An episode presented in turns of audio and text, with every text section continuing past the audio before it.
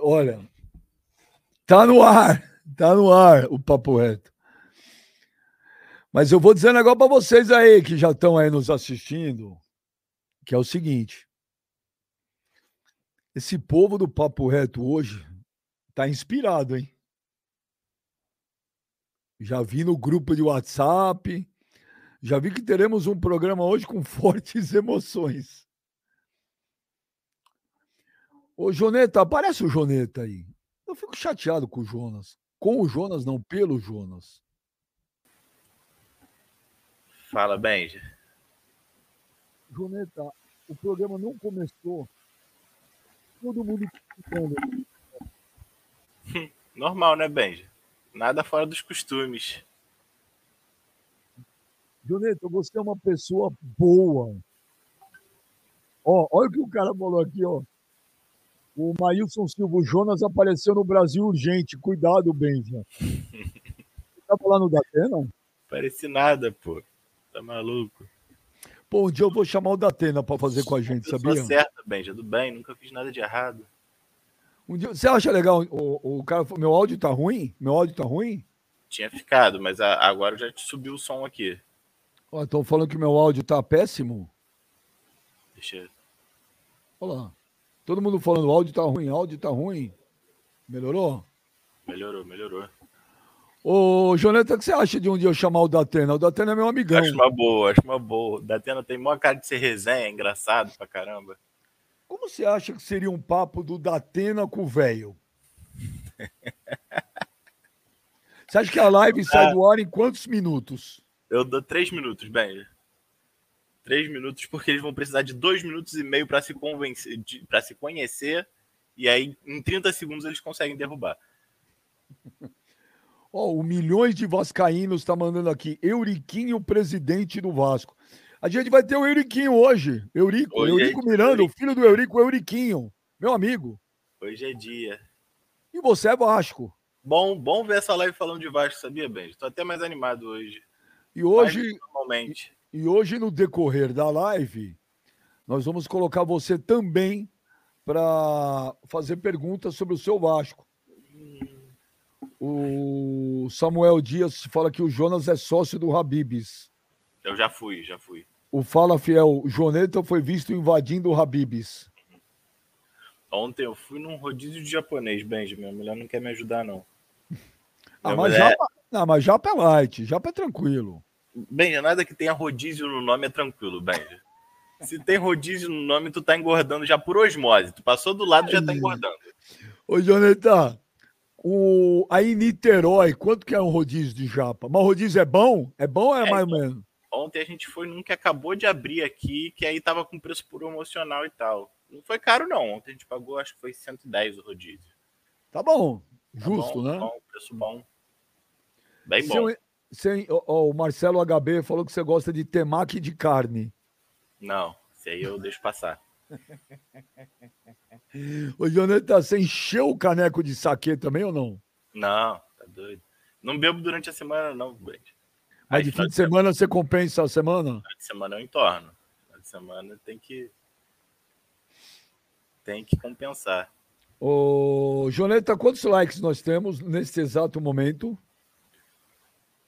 366 likes, Benja. Que pariu, que bosta. Galera não deixa o like, a galera é resistente ao like, pô. Ó, Jonas, eu vou sair da live. Você vai ficar na live. Eu só vou voltar quando tiver duas mil, Jonas. Você não vai fazer isso comigo, não, Benja. Eu vou derrubar essa live, Benja. Eu vou fazer, eu vou fazer cair, pô. Não vai subir comigo. Não sou eu que a galera quer ver. Uh, o Marcelo HB fala aqui, por que Jonas Sushi? Não sei. Essa daí eu não faço ideia. Ei, amigo, por que Jonas Sushi? Eu fiquei até curioso. Ah. O Du Bueno fala: o Jonas tem medo de perguntar, ele é tímido. Eu sou meio tímido mesmo, sabia? Eu. Eu gosto, eu gosto de ficar por trás das câmeras, bem aqui na frente eu não sou muito familiarizado. Olha, é... cadê? Jonas Monstro, parceiro nosso. Aguilar Computadores é de Niterói? Não. Mas ele manda de vez em quando uns vídeos aí no, no WhatsApp do programa. Olha lá, ele fala que Jonas é monstro, parceiro. É isso, pô, tô com moral, viu? Tem gente que me dá moral. Marcela HB falou: Jonas sushi porque todo mundo pega com a vareta. Nossa, puta coisa sem graça. velho. É. Ô, Marcela HB, foi fraca, velho. Não, É. bem, para de falar que foi fraco, que daqui a pouco tá todo mundo mandando uma aí, e outra e outra pra ver se é boa. Essa Aumentou foi os, ótima, Marcelo HB. aumentou os likes. Subiu pra 600, Benja, mas ainda tá fraco, né? Ainda tá bem fraco.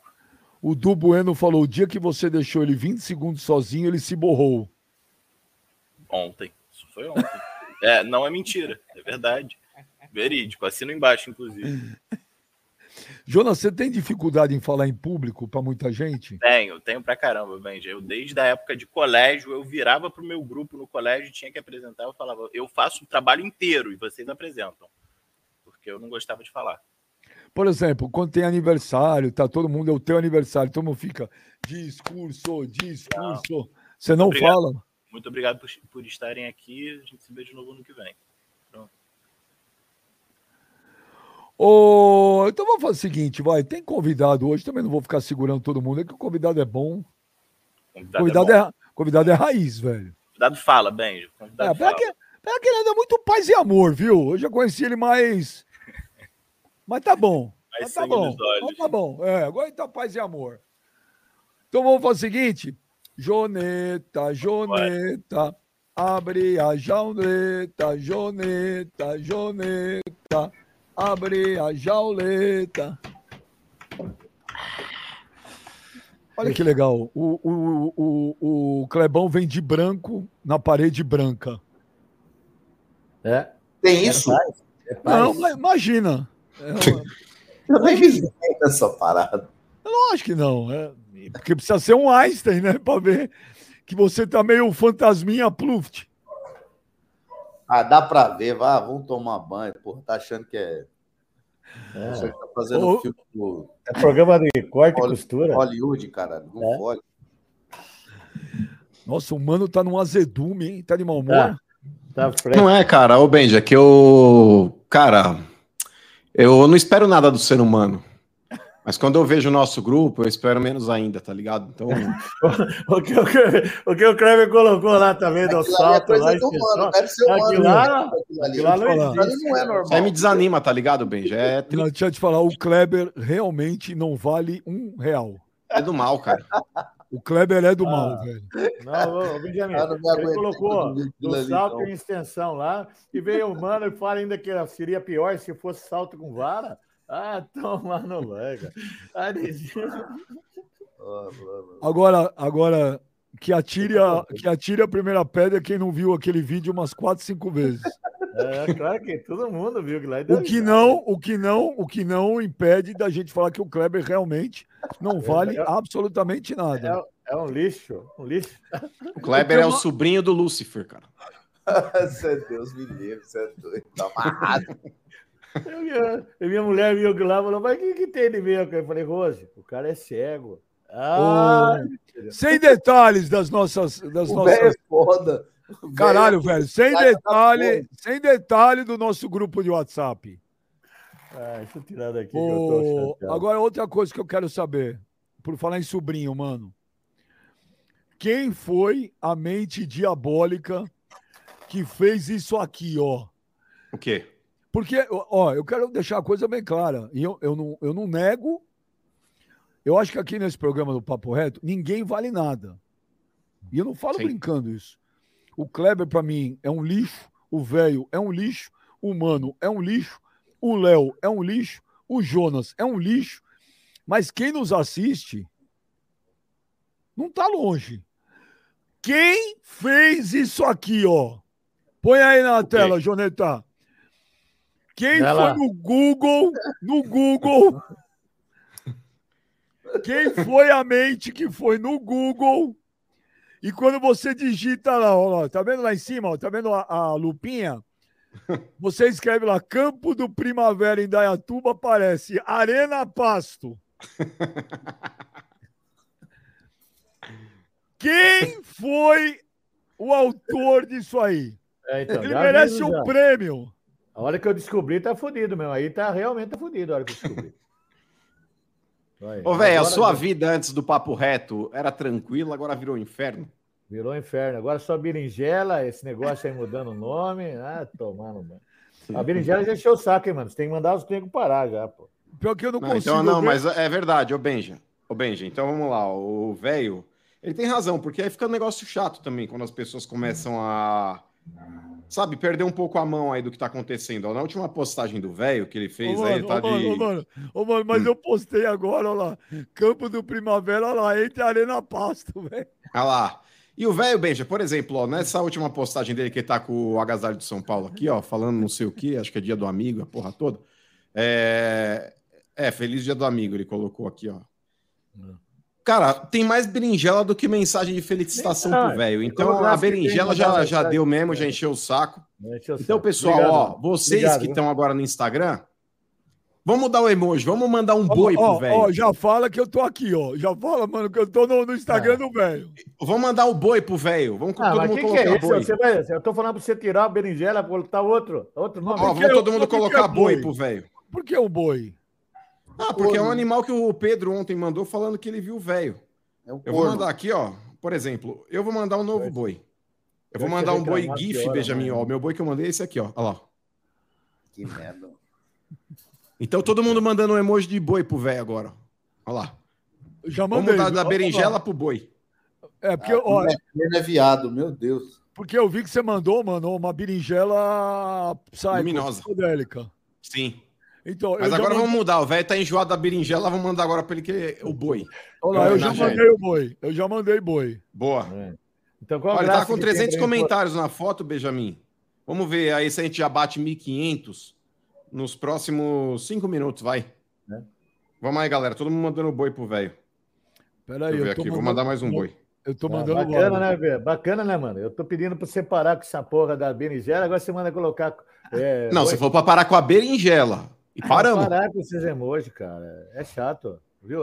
Eu vou abrir, não tem, não consigo ler nada, só berinjela, berinjela, berinjela. E no direct, então? Até no YouTube, tá? Pô, no, no Kawaii, Ô, tudo bem, menino. O Kleber, o gladiador. Olha, pra cá. Olha pra lente. É que eu tô arrumando uma- um boi aqui pra mandar pro velho. Foi você que fez o Arena Pasto? Lógico que não, né, cara? Fala a verdade, Eu não gladiador. sei mexer nessas paradas, não, ô Benji. Você é doido? Foi você, não, eu Léo. ia fazer isso com o velho. Muita sacanagem, eu acho. Jonas. tá- Nossa. A hora que Nossa. Jonas, aparece aí, Jonas. O Jonas. O Jonas. Você jogava detetive, mano? Jogava, porra. O O Coronel Jonas. É o cara, Mostarda matou com um candelabro na sala. aqui é o É. Jonas que usou. Ô, Jonas, olha pra, velho. olha pra nós. Foi você que mudou o negócio do Google pra Arena Pasto? Não fui eu, Benji. Não foi, mas eu achei genial quem fez. Eu queria ter tido. Não, não achou genial nada. Você não tem que achar genial. Não acha, Já não tá tem que achar tomando nada. dura, velho? Já tá tomando durante da live. Já, já tá tomando dura? Ô, ela deu uma dura em mim por causa disso aí, pra não falar palavrão. Ela falou, não fala palavrão. Ô, Benja, e se a gente entrasse em contato com a prefeitura de Indaiatuba, cara, pra tentar criar um dia pro velho, sabe? Sei lá, o dia do brocha, sei lá, alguma coisa assim, só pra... Mente diabólica, cara. Vai tomar no banho, mano. Pelo amor de Vamos Deus. tentar fazer essa parada, velho. Vamos tentar fazer essa parada. Não, não tem que tentar nada, mano. Fica Dia quietinho aí, cara. Puta que pariu, cara. Você tem uma mentalidade, hein, cara. Pô, se você trabalhasse. Pô, Ô, mano, o, o post do velho já tá com 745 comentários. Só tem boi lá, mano. Então, mano, já mudamos, velho, tá vendo? Não tem mais berinjela por enquanto. Ah, então, qual a vantagem, cara? Vai tomar, não vai. Vou abrir Engajamento, velho, são números. Enga- Engajamento. Agora mudou, é boi, pasto, Ô. boi, berinjela. Os caras caras vão olhar o negócio aqui, cara. Qual a graça? Você acha que combina mais com você o boi ou a Ah, berinjela? Não, não é nada, nada. Combina eu, é o cara. Porque o boi combina com o pasto. ideias, cara. Ah, eu prefiro a berinjela, velho. Combina mais com o velho. É. Também acho. Ó, o Júnior Lopes mandou um superchat. Benja, os bois são pra encher o pasto do primavera. Aí. É, tomar no cu, cara. Os Então caras põe da a torcida organizada falaram pra mim, olha lá, o que, que fizeram. Pô, os caras têm uma ma- mentalidade Ô, maldosa mesmo, cara. Jonas, põe aí de novo pra gente explicar. Ó, boiringela. A galera daqui a pouco vai criar o emoji boiringela para atender o velho. Eu já tô mandando de dois, olha lá. Mandando um boi e uma berinjela. Um boi e uma berinjela. Um boi, uma berinjela laranja, olha lá. Já tô mandando laranja, boi e berinjela. Nossa senhora. qual- Puta que pariu. O cara tem prazer de digitar um negócio Ô, desse, não falar ô, bom mano. dia. Ô, mano, foi Oi. você, foi você que foi lá no Google e Foi, fez foi. treino? Fala a verdade. Foi você, foi você ou foi Olha, Porque- se fosse. Na investigação, o principal acusado está sendo você. Não, mas eu tenho um álibi. É, eu nem sei fazer essa mudança aí de, de rótulo no Google aí. É, e, cara, quem, quem fez aí tem a mente brilhante. Eu não tenho, cara. É, mas brilhante. Põe aí, Joneta, põe aí de novo, ó. Vamos explicar para quem Mas tá ficou na legal, cara, o rótulo. Não, você tá mexendo com uma instituição, rapaz. Tem que respeitar a instituição. Mas é que cara. tal, velho? Por exemplo, ninguém falava do campo do 15. A partir do momento que falaram que foi um pasto, olha lá, Arena Pasto. Não. Então Foi um vamos negócio explicar, conhecido no Brasil inteiro.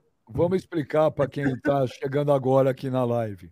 15 não, primavera, né? Você entra no Google, onde tem a lupa, né? Você digita lá Campo do Primavera de Indaiatuba, que é o time do velho Indaiatuba, que é o velho que cuida do gramado, de tudo lá. Só que agora, quando você clica lá, aparece Arena Pasto. Deixa eu ver se ainda tá. Deixa eu ver. ó. Tá, Não tá mais, de não tá fazer. mais. Não tá mais. Eu- Arena Tá assim, eu acabei de fazer. Pode ver, mano. Arena Pasto. Não, põe lá Campo do Primavera de Indaiatuba no Google. Mas é o Ítalo não sei o quê? Eita, aparece, Então, mas tá aqui, ó. Tá aqui ainda, tá no locais, ó. Tá vendo? Ó, locais. Aí se você subir um pouquinho, ó, Arena Pasto. Ah, Então, mas não é eu- possível. O cara falou pra mim que tirou, cara. Tirou o caralho que tirou. Então. Tirou, tá nada, tá aqui, ó, Arena Pasto. sem Aí palavrão, você velho. clica nele. Eu sei, é, desculpa lá, desculpa mesmo. mas- Ó, aí Olha, tá aqui, ó, tá vendo? Ó, Arena Pasto. Olha lá, Arena Pasto, olha lá. tá vendo? Nossa, a hora que, hora que o Deco veio, isso ficar bravo, hein, cara. Vamos ver os comentários, se alguém falou alguma coisa do velho. Ó, o. Ra... tem superchat, o Ryan Nogueira. Sou fã do programa, mas estou sentindo falta de mais Flamengo. Vocês têm muitos fãs rubro-negro. Muitos estão perdendo interesse do canal por isso. Então, já que você quer, vamos chamar nosso convidado de hoje. Nosso convidado de hoje. Caramba, ó o Giovanni. O Giovanni é o administrador aqui do prédio, né? Que a gente tem o estúdio. Ó o Giovanni mandando. Arena Pasto. É, tomando Aí. banho, Giovanni, cara. Vai- Eu, bem, ó, por exemplo, tem um comentário aqui, ó. Giovanni mandou aqui, ó. Ó, tem um comentário Giovanni. dando uma porrada no velho, viu, ó. Peca em coisas básicas de estrutura, como banheiro, por exemplo. Quando eu fui assistir um jogo com a minha filha ano passado, não tinha banheiro feminino, absurdo. Tem Aliás, sim. tinha. Fala bobagem. Mas tem estava Muito mais que muito lugar por aí. É, são os comentários no site, é isso? Não, você clica ali no estádio, aí tem avaliações. Ah, vou dar uma olhada. Ó, então quem quiser comentar lá, como é que faz, mano? Quem que der- quiser dar as avaliações? Ó, você vai no Google, aí você coloca ali, ó, Arena Pasto. Aí vai aparecer essa tela aqui, ó. Mas não é Arena Aí, ó, Pasto, um pouco abaixo, Benja, tem aqui, ó, a possibilidade de limões. avaliações, ó. Avaliações, tá vendo? Aí tem aqui, ó, a chance de você fazer a qualificação. Porque se você descer, ó, tem aqui, ó. Tá vendo, ó? Classifique e avalie. Caramba, é mesmo, mano. Olha Eu vou colocar aqui, ó, cinco estrelas, mas eu vou colocar no comentário. Puta. É, o estádio é legal, mas o gramado deixa a desejar. Vai tomar no seu cu, cara. Desculpa falar, Benjamin. Mas não pode falar um negócio desse. É, é brincadeira, brincadeira, mano, mas não mistura as coisas, cara. O melhor gramado que tem, tem que tirar esse nome Arena Pasto, colocar o nome lá, é Estádio Ítalo Mário Monge, um grande primaverino lá, que ajudou muito a Primavera. Ó, tá vendo, Benja? Ó, ó o que eu escrevi aqui, ó. Não dá ler. se dá pra vocês é lerem. Não, não consigo. Fala aí, não dá pra ler. Ó, Ah, o estádio Ah, é legal, mas o gramado não.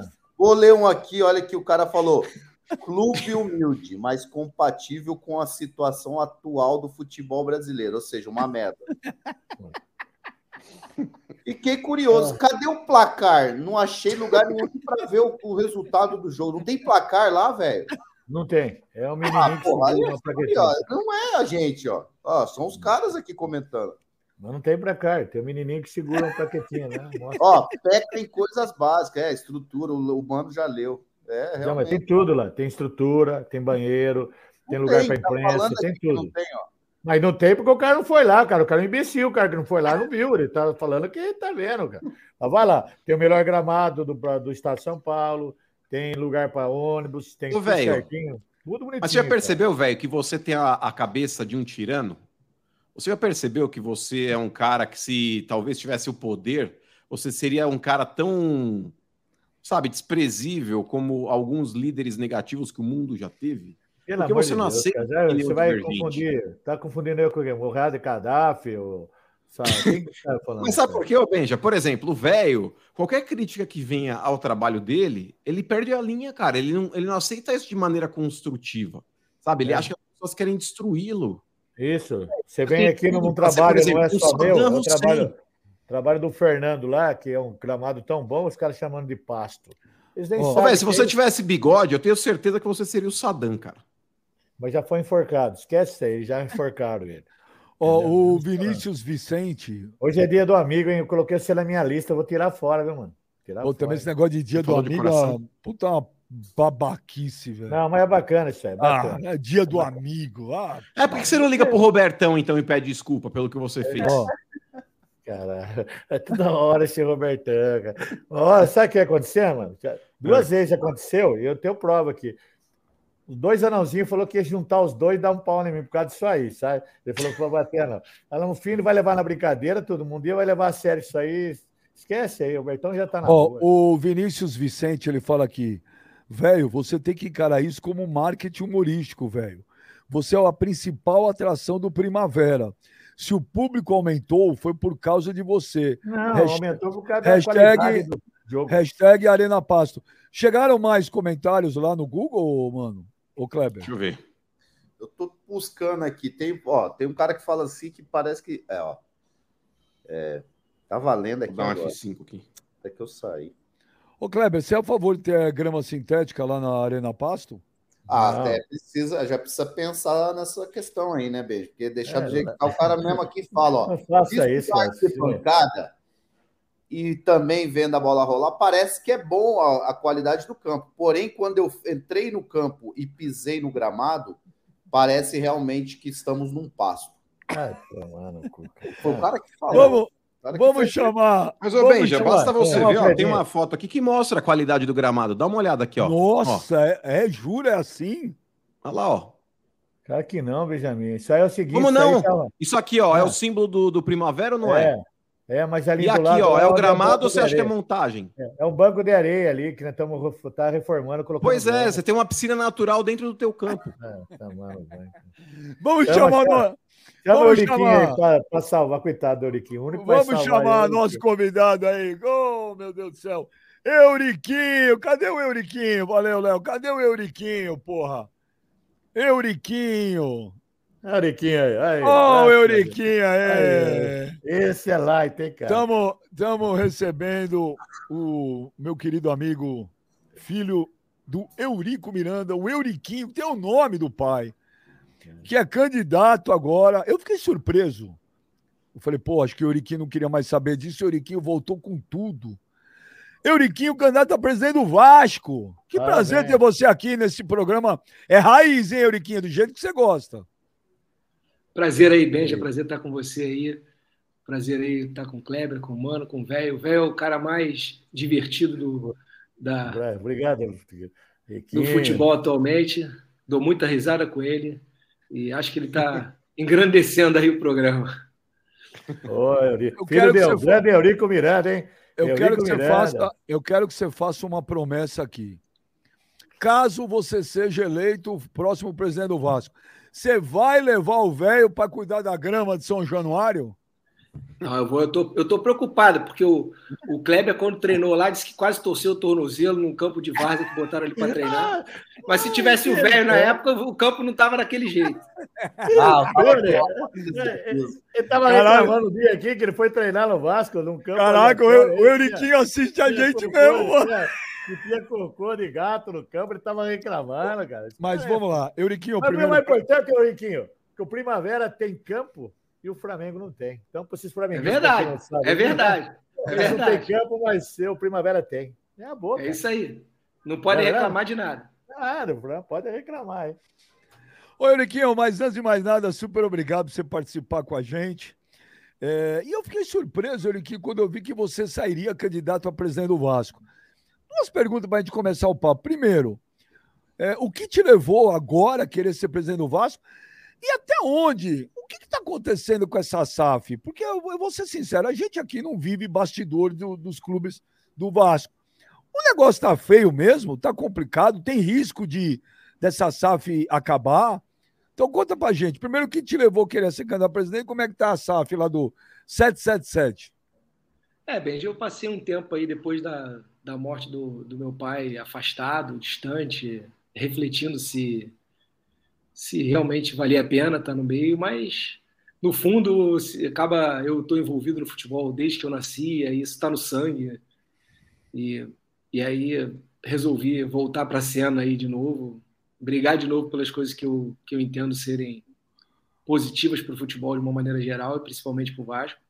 Em relação à SAF, parece que a gente não sabe, né? Ninguém tem acesso direito ao contrato que foi feito, como foi feito, mas pelo que se tem visto aí no noticiário, a coisa é, é muito preocupante, né? Parece que venderam o clube aí de forma assodada e para um grupo que parece não ter estrutura suficiente para assumir, né? Então, é, tem que realmente investigar, abrir esse contrato aí, ver o que, que tem lá de certo e errado. E... Mas eu, eu me preocupo. Eu acho que eu acho que uma das grandes preocupações do torcedor tem que ser com eles devolvendo o clube. Eu acho que a gente está num caminho aí que eles podem devolver o clube com uma dívida ainda maior do que eles assumiram. Ô, ô Eriquinho, mas o fato de você ser filho do Eurico Miranda, inclusive você ter o nome do seu pai, e seu pai sempre foi uma figura emblemática dentro do Vasco. Mas como toda figura é, polêmica, tinha os que amavam e os que odiavam. Até, até onde você acha que isso te ajuda ou até onde isso te atrapalha? Ou se atrapalha? É, Benji, eu acho que se a pessoa quiser fazer um julgamento justo de outra, ela tem que avaliar as minhas ações, as minhas atitudes. Eu sou filho do Eurico apenas, eu não sou o Eurico reencarnado. É, o Eurico já, já faleceu tem alguns anos, eu acho que eu tenho que, apesar de eu carregar o mesmo nome, o que eu carrego dele é uma expertise de futebol de 40 anos ali dentro do, do cenário, né? Mas eu tenho as minhas ações, tenho a minha personalidade, tenho a minha maneira de agir. Eu acho que as pessoas têm que me avaliar pelas minhas ações e não pelas ações do meu pai. Agora, os julgamentos, os julgamentos injustos, eles acontecem com todo mundo que tenha que é exposto, né, que é público, né? Isso acontece com qualquer um, acontece comigo, acontece com você, com todo mundo que participa aí de então, é, é, relevar, não levar em consideração. Eu tenho que me preocupar é com, com o julgamento de quem me conhece, de quem acompanha as coisas que eu faço, e aí tirar lições disso para melhorar. Agora, das injustiças e do ódio destilado em rede social, isso a gente tem que passar ao largo, porque eu não posso carregar nem os, os, rótulos positivos nem os negativos do meu pai. Ele foi uma pessoa que se dedicou durante anos ao futebol, tem toda uma,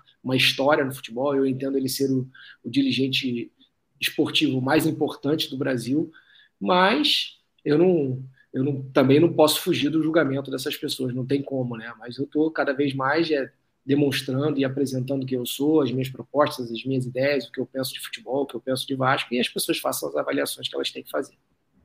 Clebão, ó, gente, ó, o, o Euriquinho, ele assiste o programa, Euriquinho, a gente pode falar, quem quiser é, interagir no meio, fiquem à vontade, hein, gente, não tem frescura, Euriquinho é da casa. Então, Clebão, você que jogou no Vasco, quer falar, fazer pergunta? Bom, primeiro agradecer a presença do Euriquinho aí, porque realmente é um cara emblemático dentro do Vasco, né? A torcida do Vasco tem um carinho muito grande pelo, pelo Eurico, né? E duas coisas. Primeiro que eu não entendo muito essa questão da SAF e da diretoria, né? Até que ponto um presidente ele ele tem voz dentro de um clube quando ele vira SAF. E você virando presidente, o objetivo é tomar o Vasco de volta da SAF, pegar, entregar de novo para o Vasco, porque pelo que a gente está ouvindo da, de histórias, de conversas, a, o Vasco está meio que abandonado na mão da, dessa SAF, né? Bom, Kleber, é... primeiro é um prazer estar falando com você. Você sempre foi um jogador que eu admirei muito. Obrigado. É, é, o, é o estilo de jogador que eu gosto. Jogador à moda antiga lá, não é essa, esse mimimi de, de atualmente. Mas Cara, o Vasco continua sócio de 30% da empresa. Então, quando você é um sócio minoritário de uma empresa, você tem seus direitos, você tem maneiras de cobrar, exigir algumas coisas. E, a princípio, o que eu, o que eu penso é que o presidente do Vasco tem que passar para eles é uma, uma coisa que você vê até de uma matéria que eu li sua a respeito quando você passou no Vasco, e que é muito importante realmente, é que os dirigentes do Vasco não conhecem o verdadeiro tamanho do Vasco, a dimensão do Vasco. Eu acho que o que precisa ser de, de, precisam de pessoas no Vasco que entendam realmente esse tamanho, e eu entendo o tamanho do Vasco, sei a dimensão que o Vasco tem no Brasil e no mundo. Então a gente tem que passar isso para os caras que compraram o clube. Parece que os caras que compraram o clube compraram e não tem noção da real dimensão do clube e do que ele representa. Então, acho que uma das funções do presidente do clube, enquanto houver essa parceria, é demonstrar para eles e mostrar para eles o tamanho do clube e os caminhos que têm que ser tomados e abrir a rede de influências que o clube tem. Um clube associativo, ele tem uma rede de influência no cenário nacional muito grande. E os americanos compraram o Vasco e não estão usando essa rede de influência. Acho que o Vasco tem que ser um parceiro, realmente, um sócio. Quando você é sócio, você tem que ajudar, tem que ser parceiro. Agora, os caras também têm que entender a importância do clube associativo e aonde ele pode ajudar. Agora, caso tenham também essas, essas, essas não sei nem como falar, essas coisas que estão aparecendo aí em relação ao contrato, essas fraudes aí que estão apresentando, essas coisas negativas, aí você tem que partir realmente para um rompimento ou para um entendimento de eles terem, pelo menos eles têm que dar explicação em cima disso tudo. Agora, para romper, você tem que ter uma coisa clara lá, objetiva, tem que ler o contrato, tem que realmente ver se tem brecha. A gente não pode ser leviano e chegar aqui e falar que vai sentar na cadeira e romper um contrato, porque não é com essa facilidade. Né? Mas eu acho que falta muito, falta muito para eles. Ô, Euriquinho, que... Mas eu vou te falar, o Kleber outro dia contou uma parada pra gente aí, acho que foi semana passada até, de quando ele jogou no Vasco, que é uma coisa surreal, Euriquinho. Fala aí, Gladiator, é, lembra? Não, é uma primeiro, coisa surreal. Primeiro que nessa, né, eu falei que eu não sei como tá o Vasco hoje. Sinceramente. Eu tô falando da época, que você falou é, da época. A época que eu joguei no Vasco, o negócio era feio. Tanto é que a gente entrou para tomar um banho num, num, dia lá, não tinha energia elétrica. Né? A gente a gente tinha a impressão de que o Vasco era meio abandonado. Quando eu cheguei no Vasco, eu também disse que eu cheguei no Vasco e a gente, né, o São Januário, ele estava em, em posse da FIFA porque era Copa do Mundo. Então a FIFA ela mantinha os direitos de usar o, o estádio. Então a gente treinava, é, a gente treinou em Curicica, se eu não me engano, onde foi gravada a novela do Tufão, que eu falei que era um campo horrível, né? Até brinquei com o velho que parecia o, o, campo do Primavera. Cara, o campo era muito ruim para um clube como o Vasco, com a grandeza do Vasco. A gente treinou algumas vezes no CFZ, lá no Zico também. Então, é o que, é o que eu falei, a gente não sabia onde treinava, porque cada hora a gente tinha que treinar num lugar.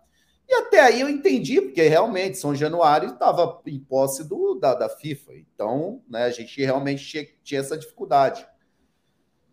Mas quando a gente chegou em São Januário, eu me assustei, porque eu achava que fosse uma estrutura bem melhor. E realmente tinha muita coisa que eu falei, cara, e, eu, e me impressionou, porque assim, é, quando a gente vai jogar com o Vasco em Brasília, é, Manaus, que a gente jogava nesses lugares por ser Série B, era um absurdo, era impressionante a força do Vasco. A gente chegava no, no, em Brasília, a gente chegava em Manaus, era coisa de 5 mil torcedores esperando no aeroporto. Então eu fiquei, cara, eu fiquei impressionado. Eu falei, cara, não, os caras não têm ideia do que é o Vasco, parece. Infelizmente, os caras não sabem a grandeza do Vasco, porque é uma torcida apaixonada, uma torcida que acompanha o Vasco e vê o clube sendo tratado dessa forma realmente deixa muita gente triste. Não só eu que joguei e passei pelo Vasco, mas principalmente o torcedor, que é um cara é, é tratado muitas vezes muito mal pelo, pelos dirigentes do Vasco. E isso deixa a gente triste, porque eu tive lá, eu passei lá, fiz amigos lá e tenho um carinho pelo clube. Mas é, fazer o quê? Infelizmente é assim que as coisas funcionam. Né? Espero que espero que isso mude urgentemente. O Vasco não merece isso aí. Mas você chegou a trabalhar com o Eurico, ou Gladiator? Não, não, eu falei. O meu presidente na época era o Dinamite. Eu falei isso na entrevista. Era o Dinamite naquela época. Conversei com o Eurico algumas vezes, a gente acabei encontrando ele no Fratelli, até comentei. Conversei com ele algumas vezes, assim, um cara super gente boa, me tratou super bem. Mas eu, na minha época lá, o presidente era o Dinamite. Você vê, ô, Eriquinho, é um relato. Quando o Kleber falou isso pra gente, a gente É. ficou surpreso aqui, velho. É o Vasco, bem- né?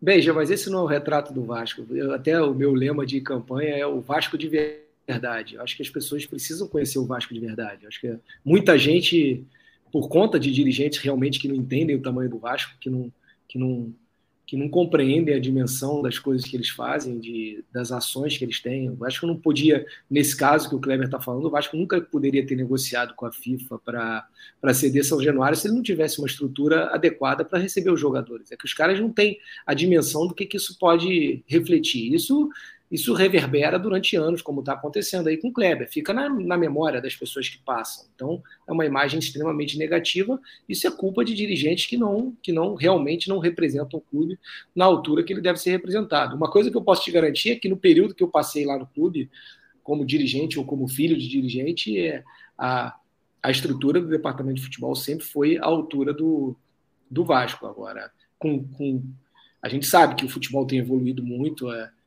as coisas hoje são totalmente diferentes, hoje as condições de estrutura de treinamento são outras, mas inadequadamente à época, a gente tem que levar as coisas é, analisar de acordo com a época que você que você está lá. Eu acho que o Vasco sempre, quando eu, quando eu estive lá, quando eu estive presente, o Vasco sempre deu boas estruturas e, e foi e o jogador que jogava lá sabia o tamanho do Vasco e era tratado como esse. Agora, se, se tem alguns dirigentes que assumem o clube e não entendem isso, aí é um problema sério. E é por isso que o Vasco está na situação que está hoje, porque realmente é o que falta. O que falta faltam dirigentes que realmente reconheçam o tamanho dessa instituição. Bom, agora aguenta que o Mano tá com a... O Mano, quando tá com essa cara, eu fico com medo. Mas vai pra cima, mano. O Eriquinho, o Eriquinho não pipoca, não. Nada, pô. O Euriquinho também tem que falar, ô, ô Beija, porque hoje o futebol, mano, tá tão engessado. É, hoje um bunda molismo tomou conta do futebol que as pessoas não querem mais é, emitir opiniões, com medo de lacração, com medo de julgamento. E o Euriquinho, velho, ele participa de um programa como o nosso e tem realmente uma visão do futebol da forma como a gente pensa também. Porque eu, eu acho, Benja, que as pessoas hoje se preocupam demais com o que as outras vão achar. É, eu acho que você tem que ter convicção do que você pensa lá e tem que emitir sua opinião, independente de agradar, cara. E eu pago um preço caro diariamente por isso também, porque vira e mexe, estão me enchendo o saco. Mas o Euriquinho também, é, ele, ele segue essa linha, cara. Então a gente tem que falar mesmo. Euriquinho, antes de mais nada, aí, boa tarde, obrigado pela participação aí boa com a tarde. gente. É, o Vasco, ele está entre as cinco maiores torcidas do Brasil. Ou seja, ele está entre as cinco maiores marcas do futebol brasileiro.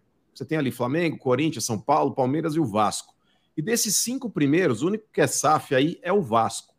E pelo que eu vejo, assim, é, é, claro que existem exemplos aí também que podem parecer, por exemplo, o Bragantino. O Bragantino não era um time aí, apesar de ser do interior de São Paulo, não tinha lá grandes pretensões, mas acabou vendendo sua marca aí também para uma empresa que é a Red Bull e tornou-se um clube empresa. Mas clube grande, quando realmente opta por ser SAF, é porque já está com o Pires na mão, está realmente numa situação ali de, de falência praticamente e acaba meio que falando, pô, não tenho dinheiro para caminhar sozinho, eu vou ter que vender minha marca aqui para uma empresa. É, e eu, se eu tiver errado, depois você pode me corrigir. Eu vejo isso no Botafogo, que está com uma dívida impagável, aí virou SAF. Eu vejo isso no Cruzeiro, que estava com uma dívida aí monstruosa, acabou optando por virar SAF. E o Vasco segue da mesma forma. Talvez até no desespero, dentro de uma situação ali que fala, pô, não tenho é, o que fazer, vou ter que virar SAF de maneira rápida. E acaba cometendo talvez aí um equívoco de muitas vezes aceitar a primeira empresa e o Vasco pagar caro o preço agora da forma como a gente está vendo. Talvez aí até num futuro próximo aí o Vasco exige uma, uma, ruptura contratual, como você mesmo mencionou, se houver a possibilidade, se não cumprirem, se não explicarem, enfim.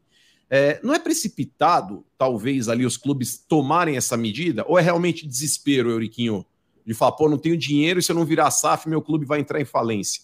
E como é que você vê essa nova liga aí também que estão planejando? É, e talvez aí até a própria relação que você tem com o Flamengo. O Flamengo, para você, é um cormão ou é um inimigo? Bom, é, vamos aí por partes. Eu acho que é desespero. Eu acho que os clubes estão sendo vendidos, vendidos de forma assodada. Eu acho que isso é uma, é uma coisa que meu pai previu lá nos anos 2000. Se você pegar, tem entrevista dele há 20 anos atrás, falando que eles iam entregar o futebol brasileiro para os Yankees, né?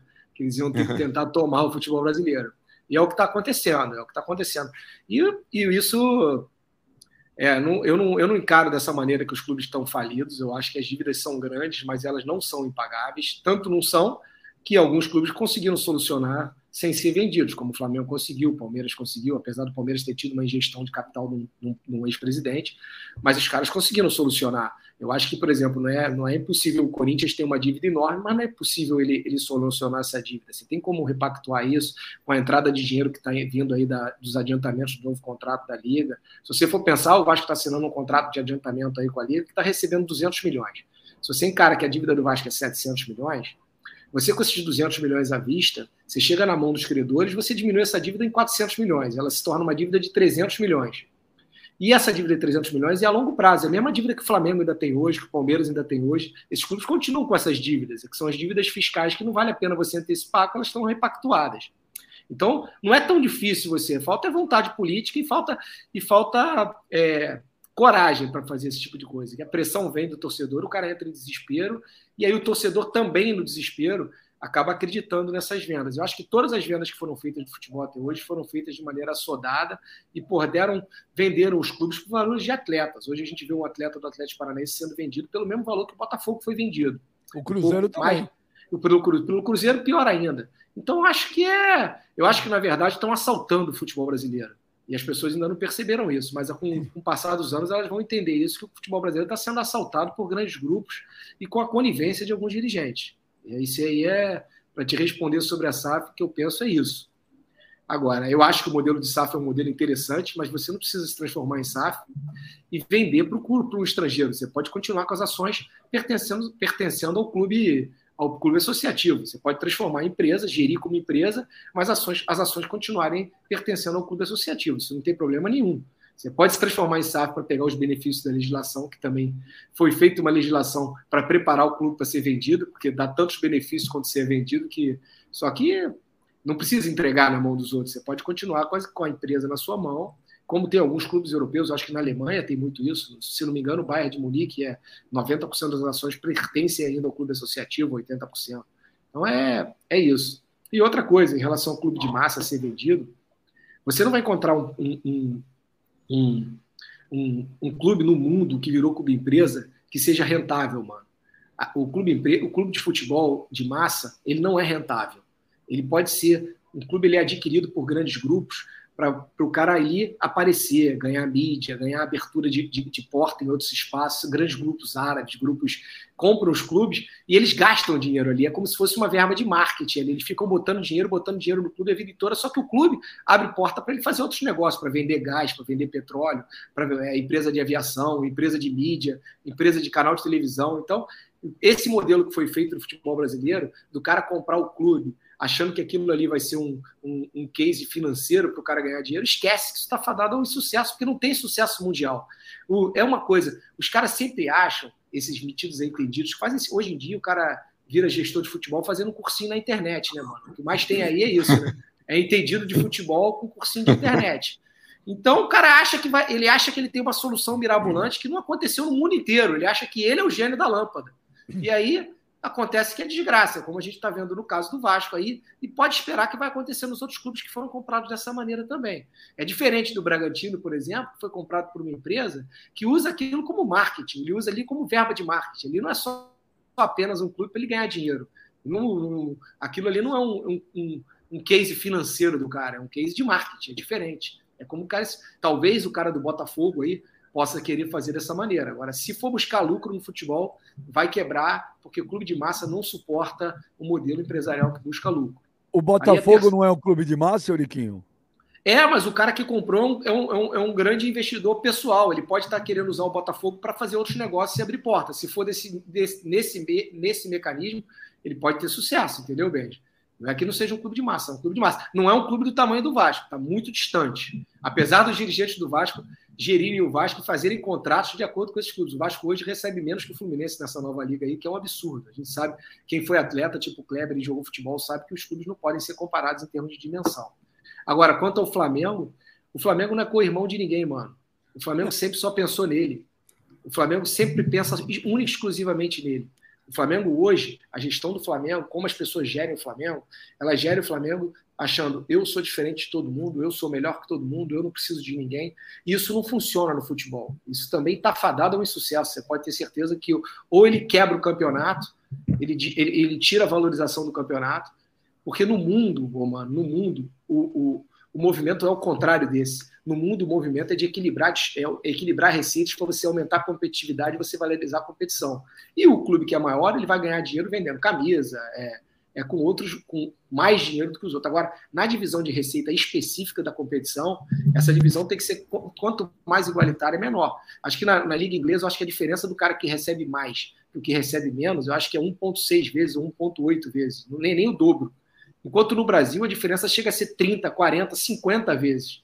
Então isso, isso não, é, não é vantagem nenhuma você montar um time melhor com muito mais dinheiro. Acho que isso não, não, não eles ficam cantando aí uma, uma valorização assim absurda do trabalho deles, mas é muito mais fácil. É muito mais fácil você fazer de futebol com dinheiro, né? A gente sabe que é, tem, que dar, tem que dar glória para o cara que faz futebol sem dinheiro. Esse sim é que é competente, que é capaz.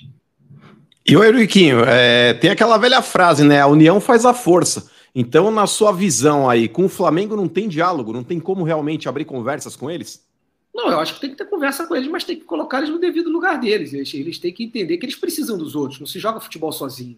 Você não disputa uma partida de futebol, você é time A contra time B. Você depende dos adversários. Então, se você começa a esmagar cada vez mais o seu adversário, daqui a pouco você está jogando contra ninguém. Você não pode. O que a política deles é esmagar os adversários em vez de, porra, de fazer para que todos cresçam ao mesmo tempo. E ele, ele, se ele confiasse realmente na capacidade que ele tem, ele não tinha, ele não passava o tempo todo tentando esmagar os adversários deles economicamente. Então, é porque eles realmente não confiam, eles precisam ter uma diferença de dinheiro absurda para poder competir. Mesmo assim, eles não ganham, eles têm dificuldade de ganhar algumas vezes, então é, é eu acho que falta um pouco de, de, de, de, de consciência ali de. Para você falar nisso de união faz a força, tem que partir deles também, né? Eu acho que o futebol precisa ser mais unido, precisa ser discutido em, em em outro nível para poder ganhar mais dinheiro. Porque você, quando não valoriza a competição, mano, você tem que entender. Hoje o cara entende o seguinte: eu ganho um bilhão e o outro ganha 100 milhões que eu estou vendendo a competição por 2 bi. Mas eu poderia estar tá vendendo essa competição se ela fosse mais valorizada e mais competitiva por 30 bi.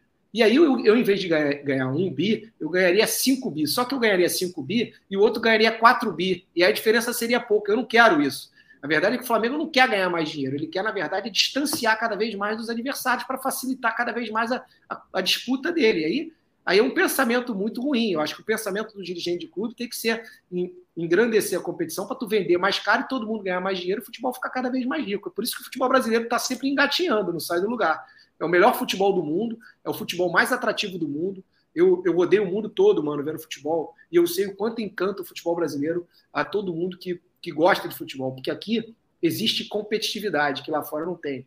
O futebol aqui é encarado pelo povo de uma maneira diferente. Você vai para o estádio realmente com um sentimento. Torcedor no Brasil é totalmente diferente do torcedor do mundo. O que o futebol brasileiro interfere na vida das pessoas no Brasil é totalmente diferente de qualquer lugar do mundo. Então é por isso que ele é encantador. Começou aqui no Brasil com esse negócio de não dividir mais estádio, que era a coisa mais, mais bonita que tinha no Brasil, era a divisão de estádios. Aí, por causa de meia dúzia de baderneiros e por causa da incompetência do poder público em conter esses baderneiros, você, você parou de ter a torcida dividida no estádio, que era a coisa mais bonita que tinha no futebol brasileiro. O cara vinha lá de fora, entrava no Maracanã, via o Maracanã dividido, aquilo era encantador. Para o jogador também que jogava, aquele duelo de torcidas no estádio. Acabaram com isso por causa do modelo europeu, que não tem nada a ver com o futebol brasileiro, e por causa da incompetência do poder público em conter meia dúzia de, de, de vândalos. Vândalo você pega ele e prende. Agora, se você não prende, não controla eles, não tem jeito. Euriquinho, teu pai, teu pai odiava o Flamengo. Você odeia o Flamengo também? Eu odeio, odeio o Flamengo. Para mim, eu quero que eles morram. Não, Euriquinho, calma. Não? Pode explodir lá uma bomba atômica. Não, não fala assim, Euriquinho. Não Você tá falando fala. igual teu, teu pai falava assim. Eu sou torcedor apaixonado, Benjamin. E eu não sou eu, não. Todo torcedor do Vasco quer que isso aconteça. É como o velho quer que o Palmeiras exploda também. É assim que funciona o futebol. Se você não encarar o futebol dessa maneira, você está enxergando outro futebol, um futebol que não existe. O Mano também quer que o Palmeiras acabe, quer que o São Paulo seja destruído. É isso é que é o futebol. Agora, se você quiser, se você quiser encarar o futebol mimimi de hoje em dia, o futebol do, do, do beijinho no rosto, aí você vai, vai, vai encarar uma coisa que não é a verdadeira, que é o, é o futebol de mentira que é vendido pela grande mídia hoje, pelos grandes comentaristas aí e outros conhecedores de futebol. Euriquinho é raiz, meu, Carvão. Euriquinho é raiz, meu. Euriquinho, mas deixa eu te falar. Quando você fala que você quer aquele. que você odeia o Flamengo. Mas aí odeia a rivalidade no campo. Você, presidente, amanhã você tem uma reunião com o Landim para resolver assuntos em comum. Aí é na boa. Ou aí não? é diferente, aí você está como representante da instituição, aí você tem que se comportar de outra maneira, profissional. É o que eu falo, as pessoas têm que. Uma hora é quando você está atuando profissionalmente, outra hora é onde tem o lado da paixão, o lado do torcedor. Para você, você precisa entender a paixão do torcedor no Brasil. Aqui, cara, o futebol no Brasil, enquanto as pessoas não entenderem, é que eu fui do meio, eu conheço futebol, vivi futebol no mundo, não só no, no Vasco, para entender que o futebol brasileiro é totalmente diferente do futebol mundial. Aqui é, é, é, é, um envolvimento das pessoas, um envolvimento do povo e da nação como um todo no futebol diferente. E as pessoas, ao invés de valorizarem isso, ao invés de transformarem o futebol brasileiro em algo diferente para você ganhar mais dinheiro, a gente ganharia muito mais dinheiro se a gente fosse algo diferente do mundo. Agora, o, o futebol brasileiro caminhou para imitar o futebol europeu, para tentar eu fazer com que o futebol brasileiro se transformasse no futebol europeu. Aí a gente fica desvalorizado, porque aí a gente não vai valer nada. A gente, vale, a gente tem um valor cada vez menor porque a gente tenta imitar os outros. É ver lá se o americano na NBA vai imitar o basquete europeu, se vai o NFL vai imitar o futebol americano que tem lá no, no meio da Europa. Não vai imitar, entendeu? Ele bota até o nome, futebol americano, porque é para você porra, dizer que aquilo é dele. E o futebol no Brasil tinha que se chamar futebol brasileiro, porque o futebol brasileiro é diferente do futebol mundial. E se a gente vendesse esse produto assim, como sendo um produto diferente, esse produto ia valer muito dinheiro, bem. Esse produto ia ser o, o produto mais valioso do mundo em termos de campeonato de futebol. Porque a gente ia ser diferente. Se a gente quiser ser igual ao inglês, igual ao espanhol, igual ao italiano, a gente vai continuar valendo pouco dinheiro. Olha, o Euriquinho meteu fogo aí no, na, na live. Fogo no parquinho. Meteu fogo no parquinho. Ô, velho, fala com o Euriquinho aí, velho. Peraí, peraí, está sem áudio. Oh, velho. Oh, toda hora o anfitrião tira meu áudio, cara. Toda hora. Viu? É que você fica tossindo é no ar. É, é, uma honra receber um cara assim que fala que tem que falar, né, Rick? Seu pai, junto com o Juvenal Juvencio, eles foram o ícone do futebol nas épocas deles, né? Eles tiveram os bons e os maus momentos, como todo mundo teve na vida, né? Tem a torcida que gostou de uma parte, depois achou que foi outra parte, e assim é fora, cada um tem a sua opinião, né? Cada um tem a sua opinião e vai, a história mostra. A história vai mostrando quem foi Eurico, quem foi Juvenal Juvencio. Mas independente disso, nós estamos falando do atual futebol hoje, né? O que, que você pode fazer para ajudar o Vasco da Gama a não ser rebaixado esse ano, Eurico? O que, que, que, ele faça? Ele não é presidente agora? Não, mas como torcedor. Ele vai fazer. O torcedor ele vai gritar mais alto, velho. Vai gritar mais ah, alto. Não, não, não, não, não, não, presta atenção. Ele não é presidente, mas ele pode ajudar muito os bastidores, mudar a política interna, mudar tudo, porque cada, cada rodada que passa, o Vasco da Gama é um sério candidato ao rebaixamento. Entendeu? Você fala, falou de amor, fala de tudo, eu tenho certeza, porque quem é, é filho de um cara que foi um ícone no futebol brasileiro, certo? Tem amor pelo time, como eu tenho amor pelo São Paulo. O que você pode fazer para ajudar o Vasco da Gama?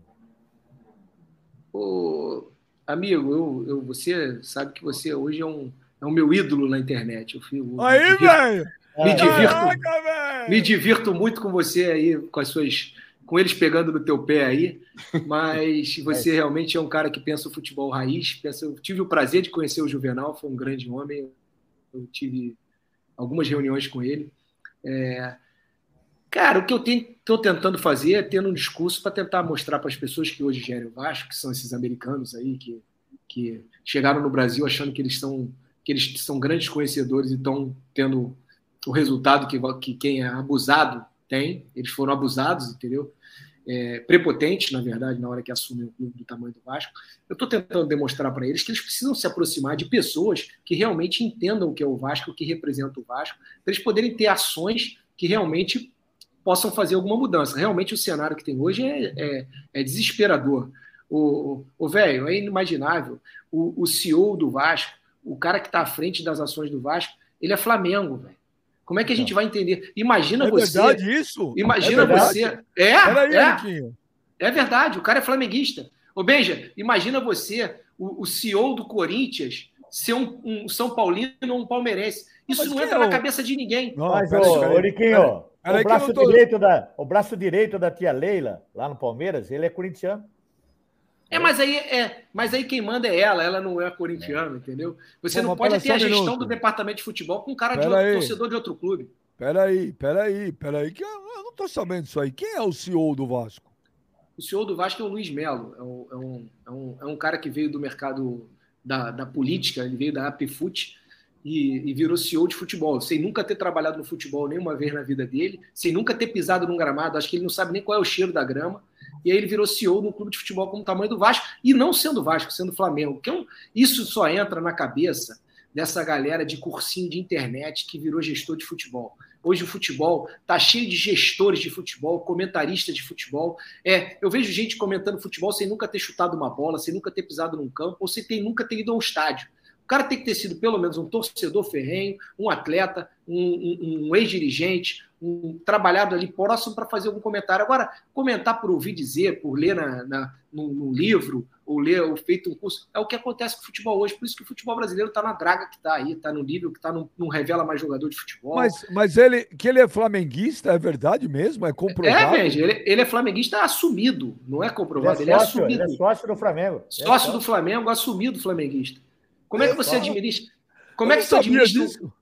Como é que tu administra um clube de massa, um clube que envolve paixão como envolve o futebol brasileiro, torcendo para outro time? Isso é, é inimaginável. Só entra na cabeça de desses loucos que hoje estão aí no meio do futebol. É em, em- em busca do famoso profissionalismo. Não temos que ser profissionais.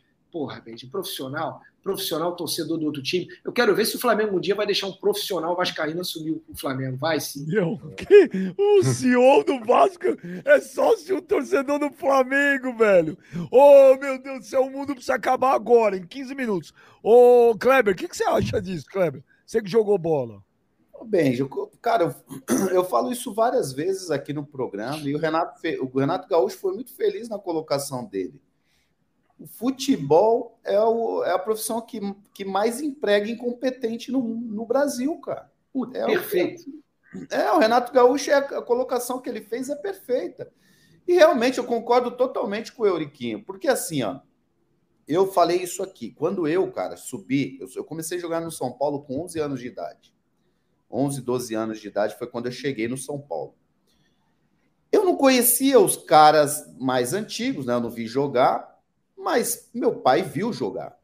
Meu pai chegou uma vez e falou assim: Você sabe quem é o seu treinador? Eu falei, não. Ele falou, é o Pita. Seu treinador é o Pita. Grande Pita, Eu hein? não sabia quem era o Pita, porque eu não vi jogar. Meu pai falou, vamos, eu- você vai ver quem é o Pita. Eu vou te contar um pouco do Pita. E aí o meu pai me contou que era Pita, Silas, né, os menudos do São Paulo, aquele time que eu acho que foi campeão brasileiro, inclusive, né, se eu não me engano. Então era um dos melhores times que o São Paulo já fez. Então eu, quando eu jogava na base e olhava para o Pita, quando eu entendi quem era o Pita, cara, eu tinha um respeito por ele, o Benja. Absurdo.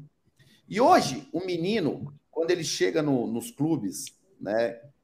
Ele tá, ele, é- ele, ele- hoje ele é treinado por um professor de educação física, às vezes. Hoje ele é treinado por um cara que fez o cursinho é, na internet, como diz o Euriquinho.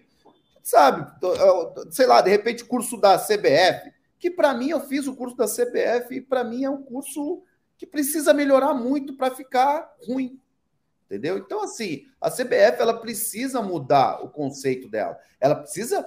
Aí, às vezes, ontem eu estava até comentando sobre isso. Por que, que os cursos da, da Argentina, da Europa, é aceita nos outros lugares e o curso da CBF não é?